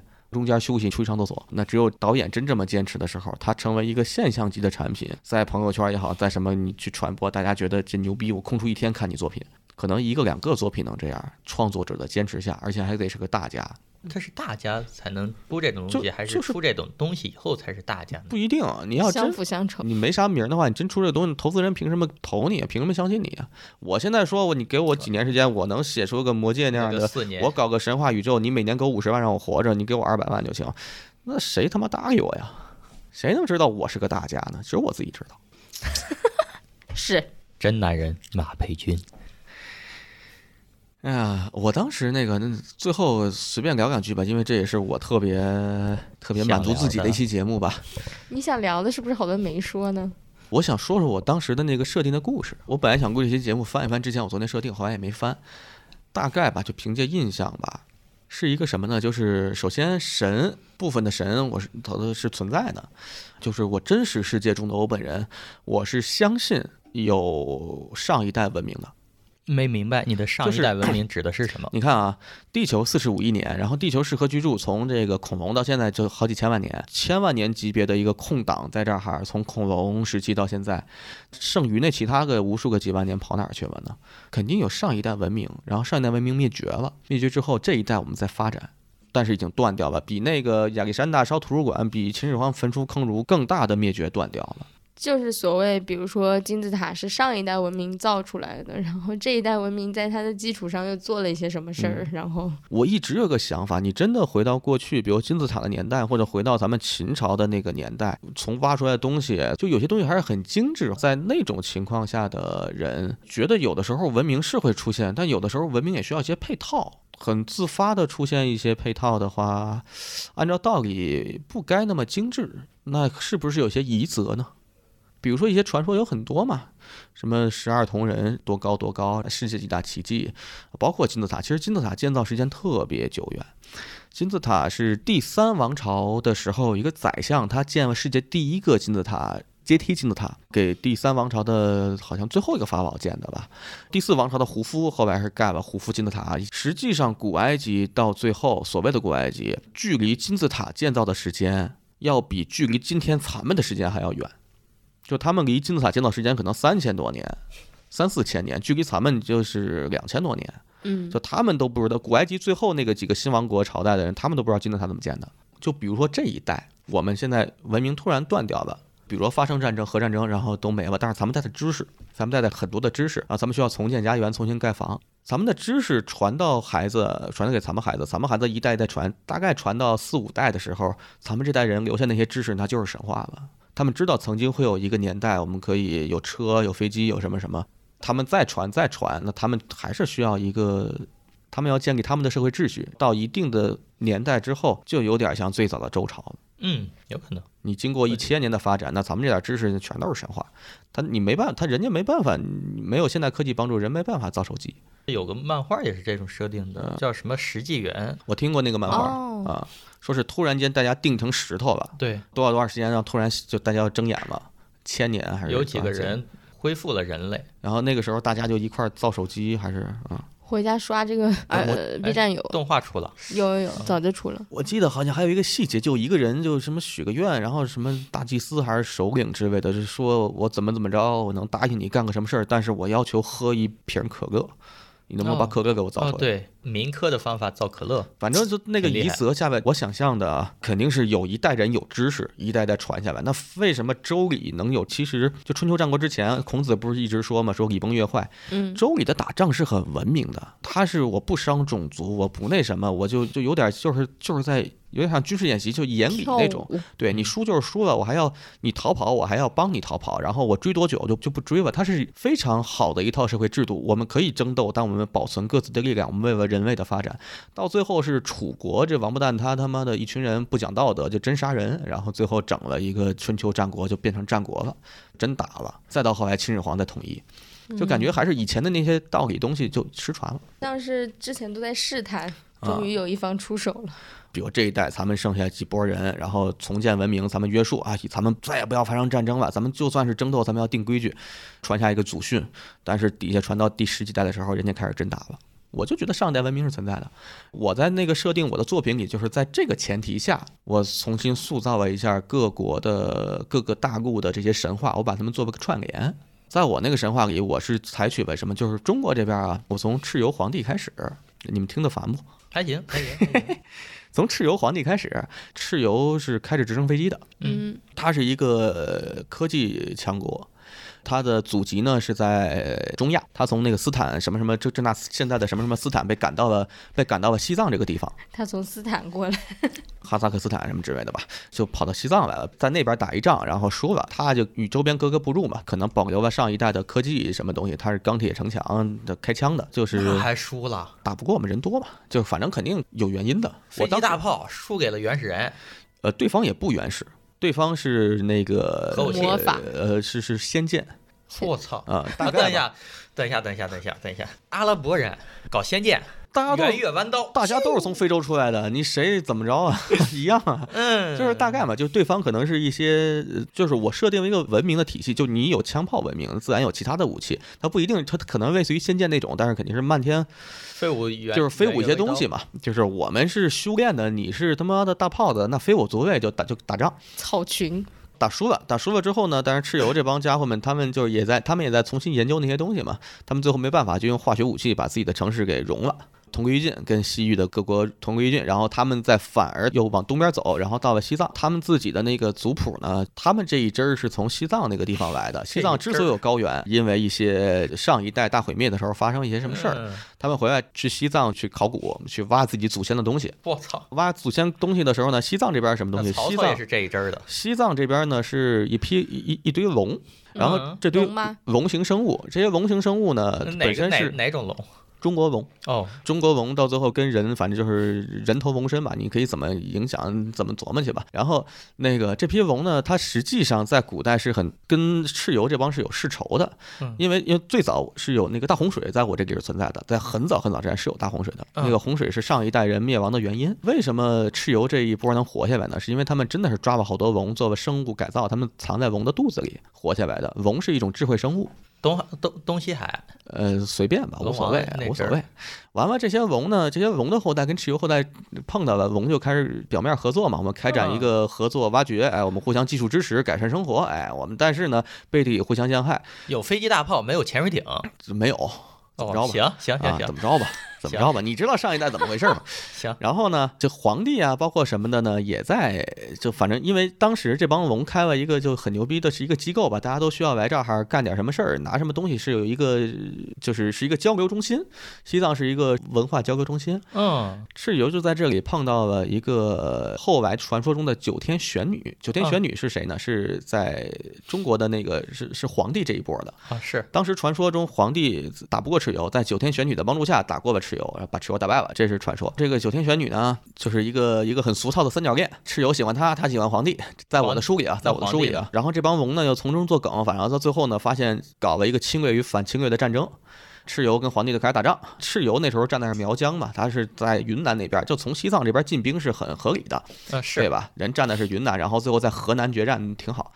中原嘛，啊，中原逐鹿中原嘛，最后反正一场大战完蛋了，完蛋之后逃跑，然后因为有一哎，等个一下，蚩尤飞机大炮，那皇帝呢？啊，皇帝就是正统的修真系统了，就是中国传说那些东西了，就真是仙剑了。那怪不得打不过。而且皇帝还有龙的帮助呢，还有龙族呢。皇帝这边有野兽，呃蚩尤就骑个大熊猫，打你过了呀，是蚩尤输了呀蚩。尤说了，不蚩尤是本身，说我了我蚩蚩尤在那个阿拉伯已经被修真干了一次，，对， 对然后一回回到中国又被修真干了一修次，真万岁是吧？修真崇拜，然后这其中，因为传说中是九天玄女帮忙了嘛，所以这嗯块儿我设定的是爱恨情仇，是一个就是又喜欢他又喜欢他，然后最后一个卧底无间道的故事。反正因为一个女人，最最后呢，这个队友死的时候就他也没死吧，他就被打散了。嗯，打散之后呢，他最后跑到皇帝宫里去找这个玄女，然后把玄女给抓走了。反正他也爱她，他也怎么着说，那他妈我打不过，我把你带走，我他妈找别人结婚去，就把玄女带走了。带走的时候呢，就在夸父的帮助下，他们就一道往西边跑，夸父追日嘛，皇帝就追。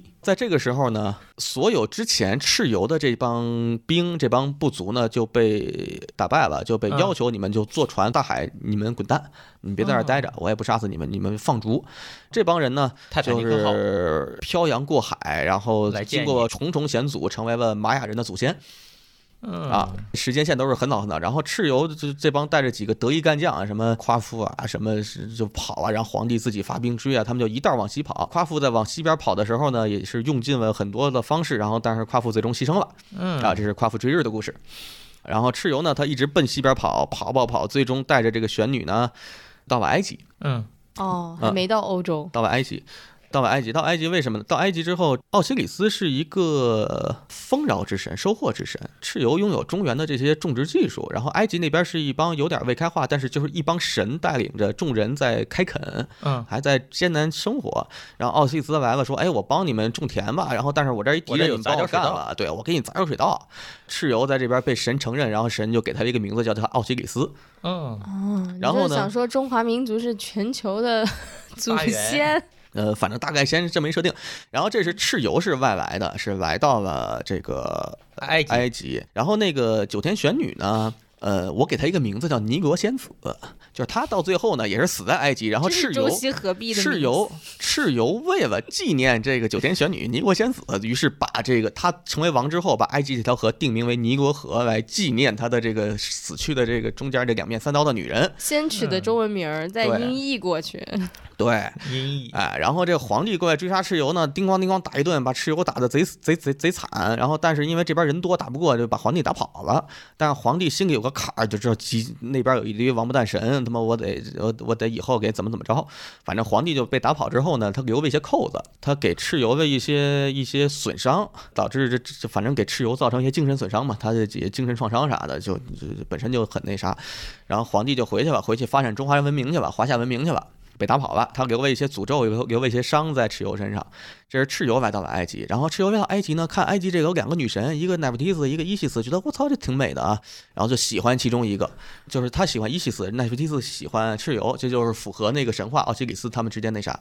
这是蚩尤来到了埃及，赛特是从哪来的呢？赛特是亚当的第三个儿子。啊，赛特是亚当第三个儿子。欧洲这事儿在这儿，就是我用了米尔顿的诗乐园的设定，就是上帝造人之前先造了天使，然后天使呢，在刚有亚当的时候呢。原本想让莉莉丝跟亚当结婚，嗯然后但是我造了一些事儿，就是亚当帮助了这帮天使反叛，他偷了一麻袋的圣恶果给这帮天使有了形体，然后去反抗上帝。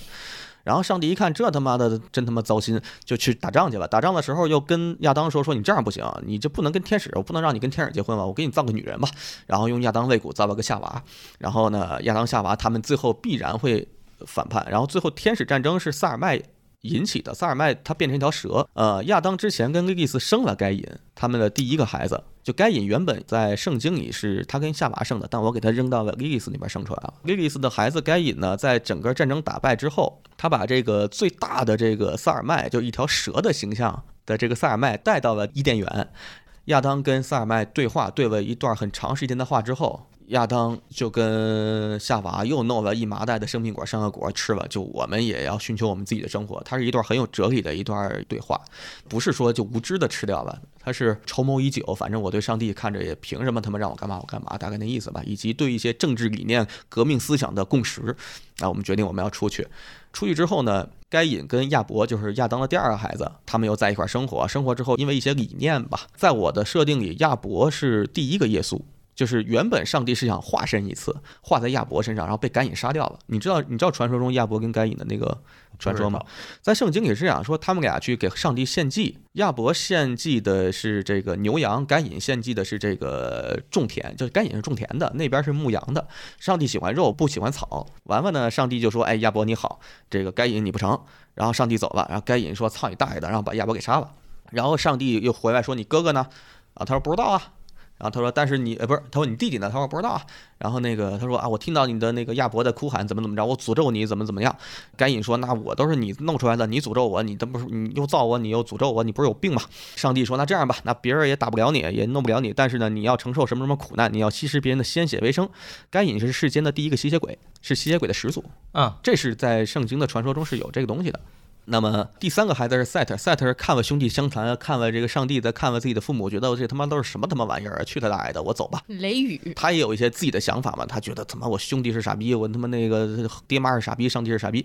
他就走了，他自己旅行去了，他旅行去了，他走到了埃及，他看哎这地儿风调雨顺的，还有俩姑娘挺好，然后赛特也来到了埃及。就九柱神的两个最主要的男神就就在这儿碰上了，在后面他们的传说乱七八糟呢，就赛特杀了奥西里斯，杀了他两次，但是奥西里斯牛逼啊，奥西里斯是是蚩尤啊，蚩尤有科技啊，他会做手术啊，他给自己救回来两次，把你胳膊砍了，他可以残肢可以弄，他有玩意儿，他传播了自己的技术，他传播给众神，众神给你弄，就发展了科技，点亮了埃及的科技树。赛特尔杀不死他，蚩尤大概率是穿越回去的， 听起来赛特尔杀不死他，但是这有些传说就赛特成功了，但是人家架不住人蚩尤这跟俩姑娘都有勾结，生了俩自己的孩子，结果俩孩子加上俩姑娘一块儿跟这赛特尔又又又怎么怎么样，然后这赛特尔自己就感觉被所有人都复仇嘛，都看不惯自己，完了就这么心灰意冷，然后就利用一些之前皇帝留下的钩子，他就沿袭了一些这个，等于从皇帝那边学了点东西。他下了一个很大的诅咒，他诅咒埃及干旱。埃及在第三王朝的时候有连续七年尼罗河不泛滥的一个记载，那个时候是全国大旱性的一个饥荒，大概就是在那个时候，赛特说那就这么着吧，大家一块儿死吧。他也精神也不太好了，整个这个过程是一个一个青春善良的小伙子逐渐黑化的过程，黑化的甄过程。嬛 男版对对对，然后他就以自己的身体为诅咒，怎么怎么样，他就下了一个千年毒誓，他说永远干旱。但是在第七年之后，被这些神用什么方法又化解了，但他自己就狗吃完了面，鸡啄完了米，他自己因为那个诅咒嘛，他就半死不活吧，他也没死，但是他也没活着。啊，还有一个传说是埃及的那个太阳每天从早上到晚上过去之后，它需要在地府里过一趟，太阳要跟一个叫阿皮普的一个蛇神要打一场仗，每次打赢了之后，太阳才能从东边再升起来。然后这个阿皮普是谁呢？阿皮普他就是撒旦，就是最早那个带到了伊甸园去跟亚当去诱惑他们去吃东西的那个那个大蛇。他是跟着赛特尔来到的埃及，就他也觉得没啥意思，他也就来这边了。他也跟感觉太阳神看着不爽，然后怎么怎么着有一段瓜葛，然后反正最后是跟着赛特尔一块儿沉寂的。但是在赛特尔这段过程呢，还有一段小小插曲是在整个这段过程中，他的哥哥该隐过来找他要侵犯埃及，但是被赛特打跑了，因为赛特也是保护埃及的这个战争之神。所以他是保护埃及一次，又诅咒埃及一次。最终呢，嗯在赛特尔跟这个阿皮普他们沉淀的时候，以及这个被打跑的这个该隐，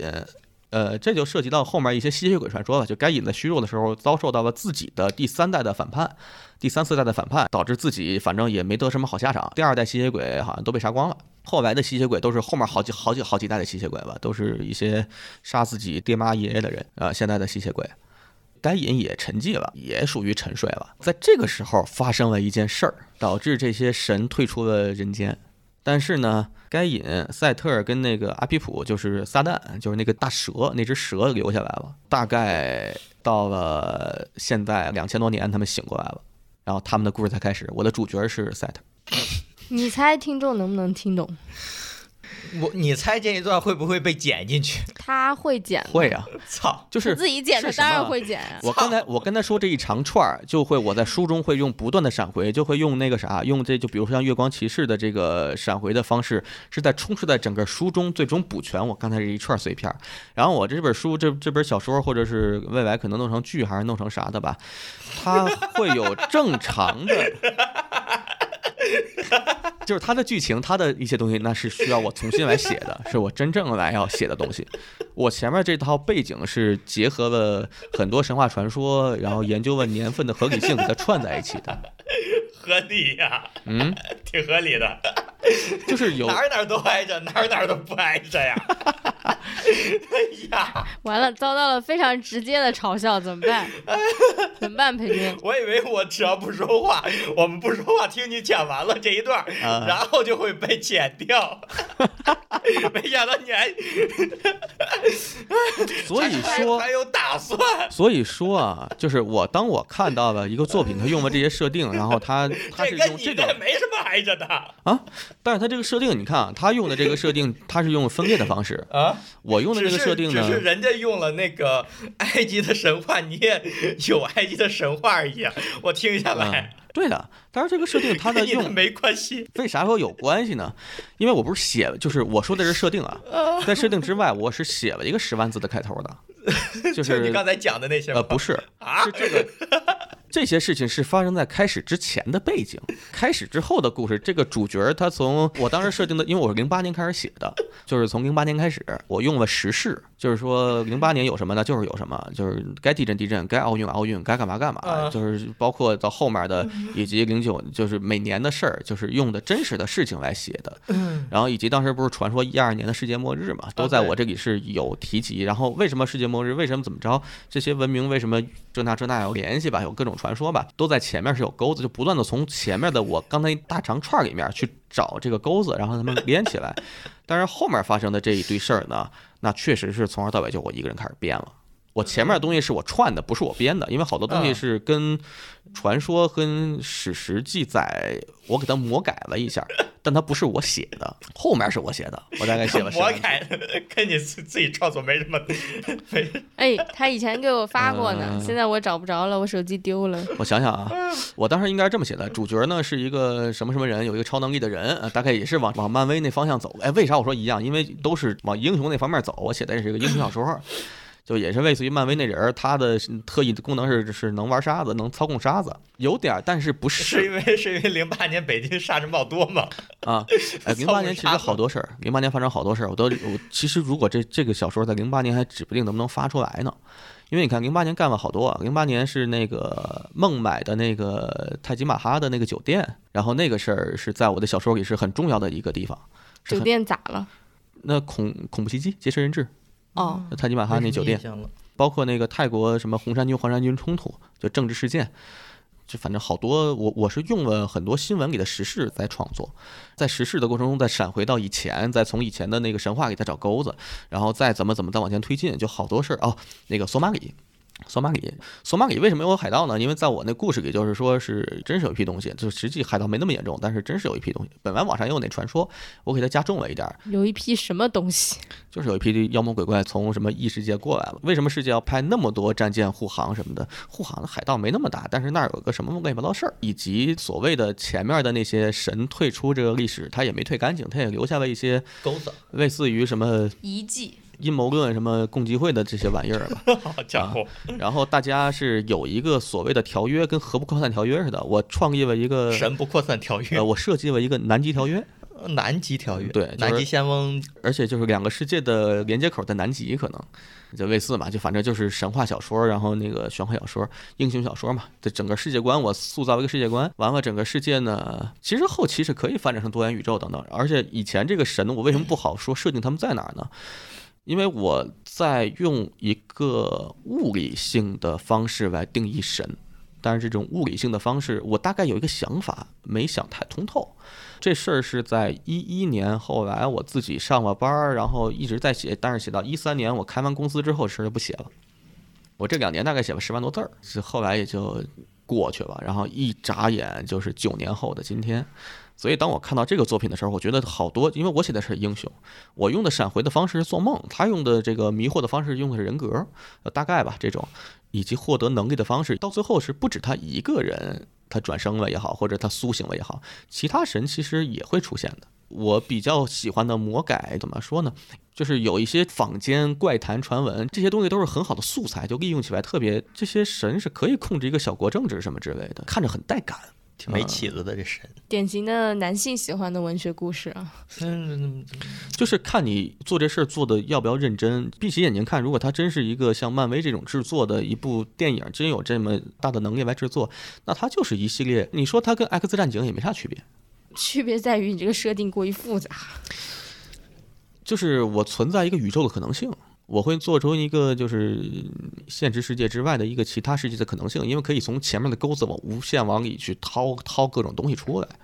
我现在掏的东西就掏了一点点东西嘛，用各国政治战乱什么在推进我的剧情。如果写到今天的话，俄罗斯乌克兰那也也在里头。我在想，这是一个跨学科创作，除了文学这个载体本身，它应该是一个国际政治学和神话学的跨学科。就是一个研网究络网络玄幻小说，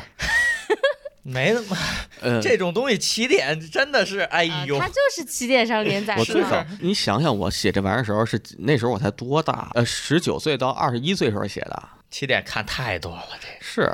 但是我要现在再搞这玩意儿呢，就肯定里面的设定有很多东西就，它就不是那个东西了，对就啊不是一个起点文学。我想给它改成一个文学呃本怎么儿着也得比《哈利波特》宇宙要强吧？斯坦李老先生，一九二二年出生的，第一部作品一九四一年，十九岁。那他就是没创业，没开公司，他就。我这开个公司都给毁了，没事儿开那破玩意儿干嘛？真是要不然现在我操！回去马老先生，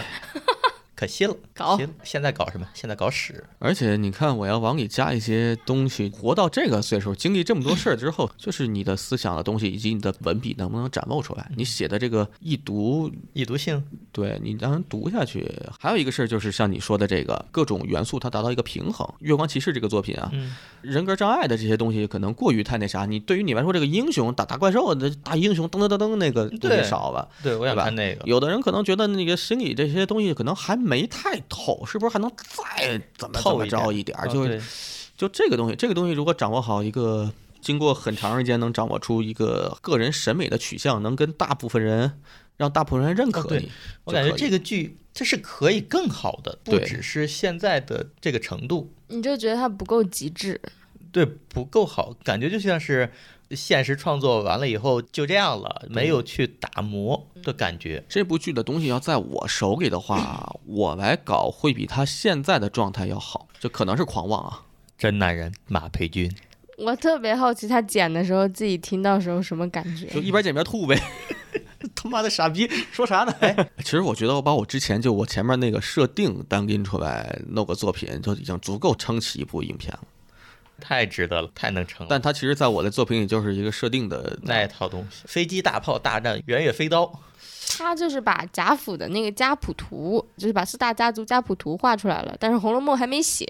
哎哎哎，是哎是这么回事儿，是这么回事儿。我当时真敢 说。是呃因为我有一个更那个什么的设定，我是写出那个设定了，比我讲的这个还要再有一些东西，包括一些种族是怎么回事儿，然后世界的人口的状态，以及之前的那个物理状态什么的，然后包括史前的某些计划是怎么怎么，就为什么世界会毁灭，我也做过一些东西，就其实这家谱是画出来，而且我当时一年前吧，重新读了一次我那设定。就以我现在的心智来看的话，嗯，我当时写的东西写的那个故事不行，我写那十万字儿的那种不行，太傻逼了。但是这个我重读我的设定，我发现这个设定很精彩。它能如何变成作品呢？我们敬请期待一下。这个真是我有生之年系列了。我是真有钱的话，我如果能用别的方式能挣点钱的话，在我临死之前我把它搞出来，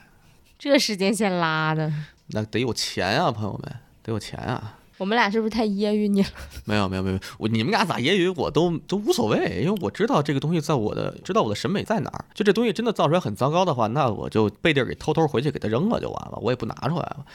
能拿出来的肯定是，嗯，至少在我这儿是过到我审美的那条线的。我审美那条线其实挺高的。能看出来，能看出来，男人有个梦想。来吧，结个尾吧。结好的，感谢收听本次节目，到此结束。你不是，结我以为我以为你们还要再说点啥呢。呃，如果有朋友跟我一样对多重人格比较感兴趣，可以去看一看我们前面说到的一些影视作品。如果你爱看韩剧呢，就去看《Kill Me Kill Me》，非常之经典。 或者是鬼怪，呃，鬼怪又没有 多重人格。鬼怪 要是爱看美式的，那还是《致命 ID》比较经典了。但《致命 ID》里面的那个价值观或者是一些方法，肯定已经很老了，那已经是十几年前的电影了。那里面就是让两个人格互相竞争、互相残杀，呃但实际上更倾向于是合作的方式，因为所有人格本来就是合作的，本来就是在共同帮助这个躯体更好的面对生活的。说到这儿，我补充两句。你刚才说人格那个合作那个事儿，我之前看过两个作品啊，两其中一个作品是这样：一个人脑子里一堆人格，每次面对一个事儿，他可能难题什么的了，他回去然后在脑子里开会。但是他讲的也不是人格分裂的，他是用了这个设定。还有一个是忘了是不是卫斯理里面的小说，说有一个人人格分裂，分裂完之后呢，就有科学家给他是怎么着，是找了一个跟他一样的身体，是就把俩人格分在了一个，就把那个人格分到那个身体上了，然后他一个人变成两个人了，还挺有意思的。嗯，这个设定真的还蛮精彩的。这个设定挺牛逼的。是最近就是发现，比如说纪录片，当然也是有很多关于多重人格的人的，你是可以看到，比如说人格转换的这个瞬间，两个人格或者是多个人格表达的时候的明显的差别都可以看到。油管上也有一些博主。比较有名的有一个，应该是前几年韩裔的，或者就是韩国人，叫 Jess J E S S，但他后来好像就不更新了。他也是有很明显的人格，比如说其中有一个比较凶悍的人格，在看到一些恶评的时候，就 录一个视频专门来骂他们。 呃，这油管其实有挺多这种博主的，就希望大家如果抱着一个好奇的心态，就是不要太怀疑吧，但是可以去认识一下、了解一下。好，小自然还有什么想说的不？晚安，宝贝儿，他平常不这么油腻啊，姑娘们，多好，我觉得挺好的，请留着，谢谢。但是你活该单身。有道理。 你换一个晚安后面的称呼呢，例如，朋友，晚安，朋友。嘿，你看不油腻了吧？非常感谢小自然，谢谢谢，谢非谢常感谢，谢谢大家，小嗯谢谢朋友谢谢大家。嗯感谢裴军组局。嘿，哎，小自然，你用你最所以，最油腻的声音啊。晚安，宝贝儿们，记得梦到我哦。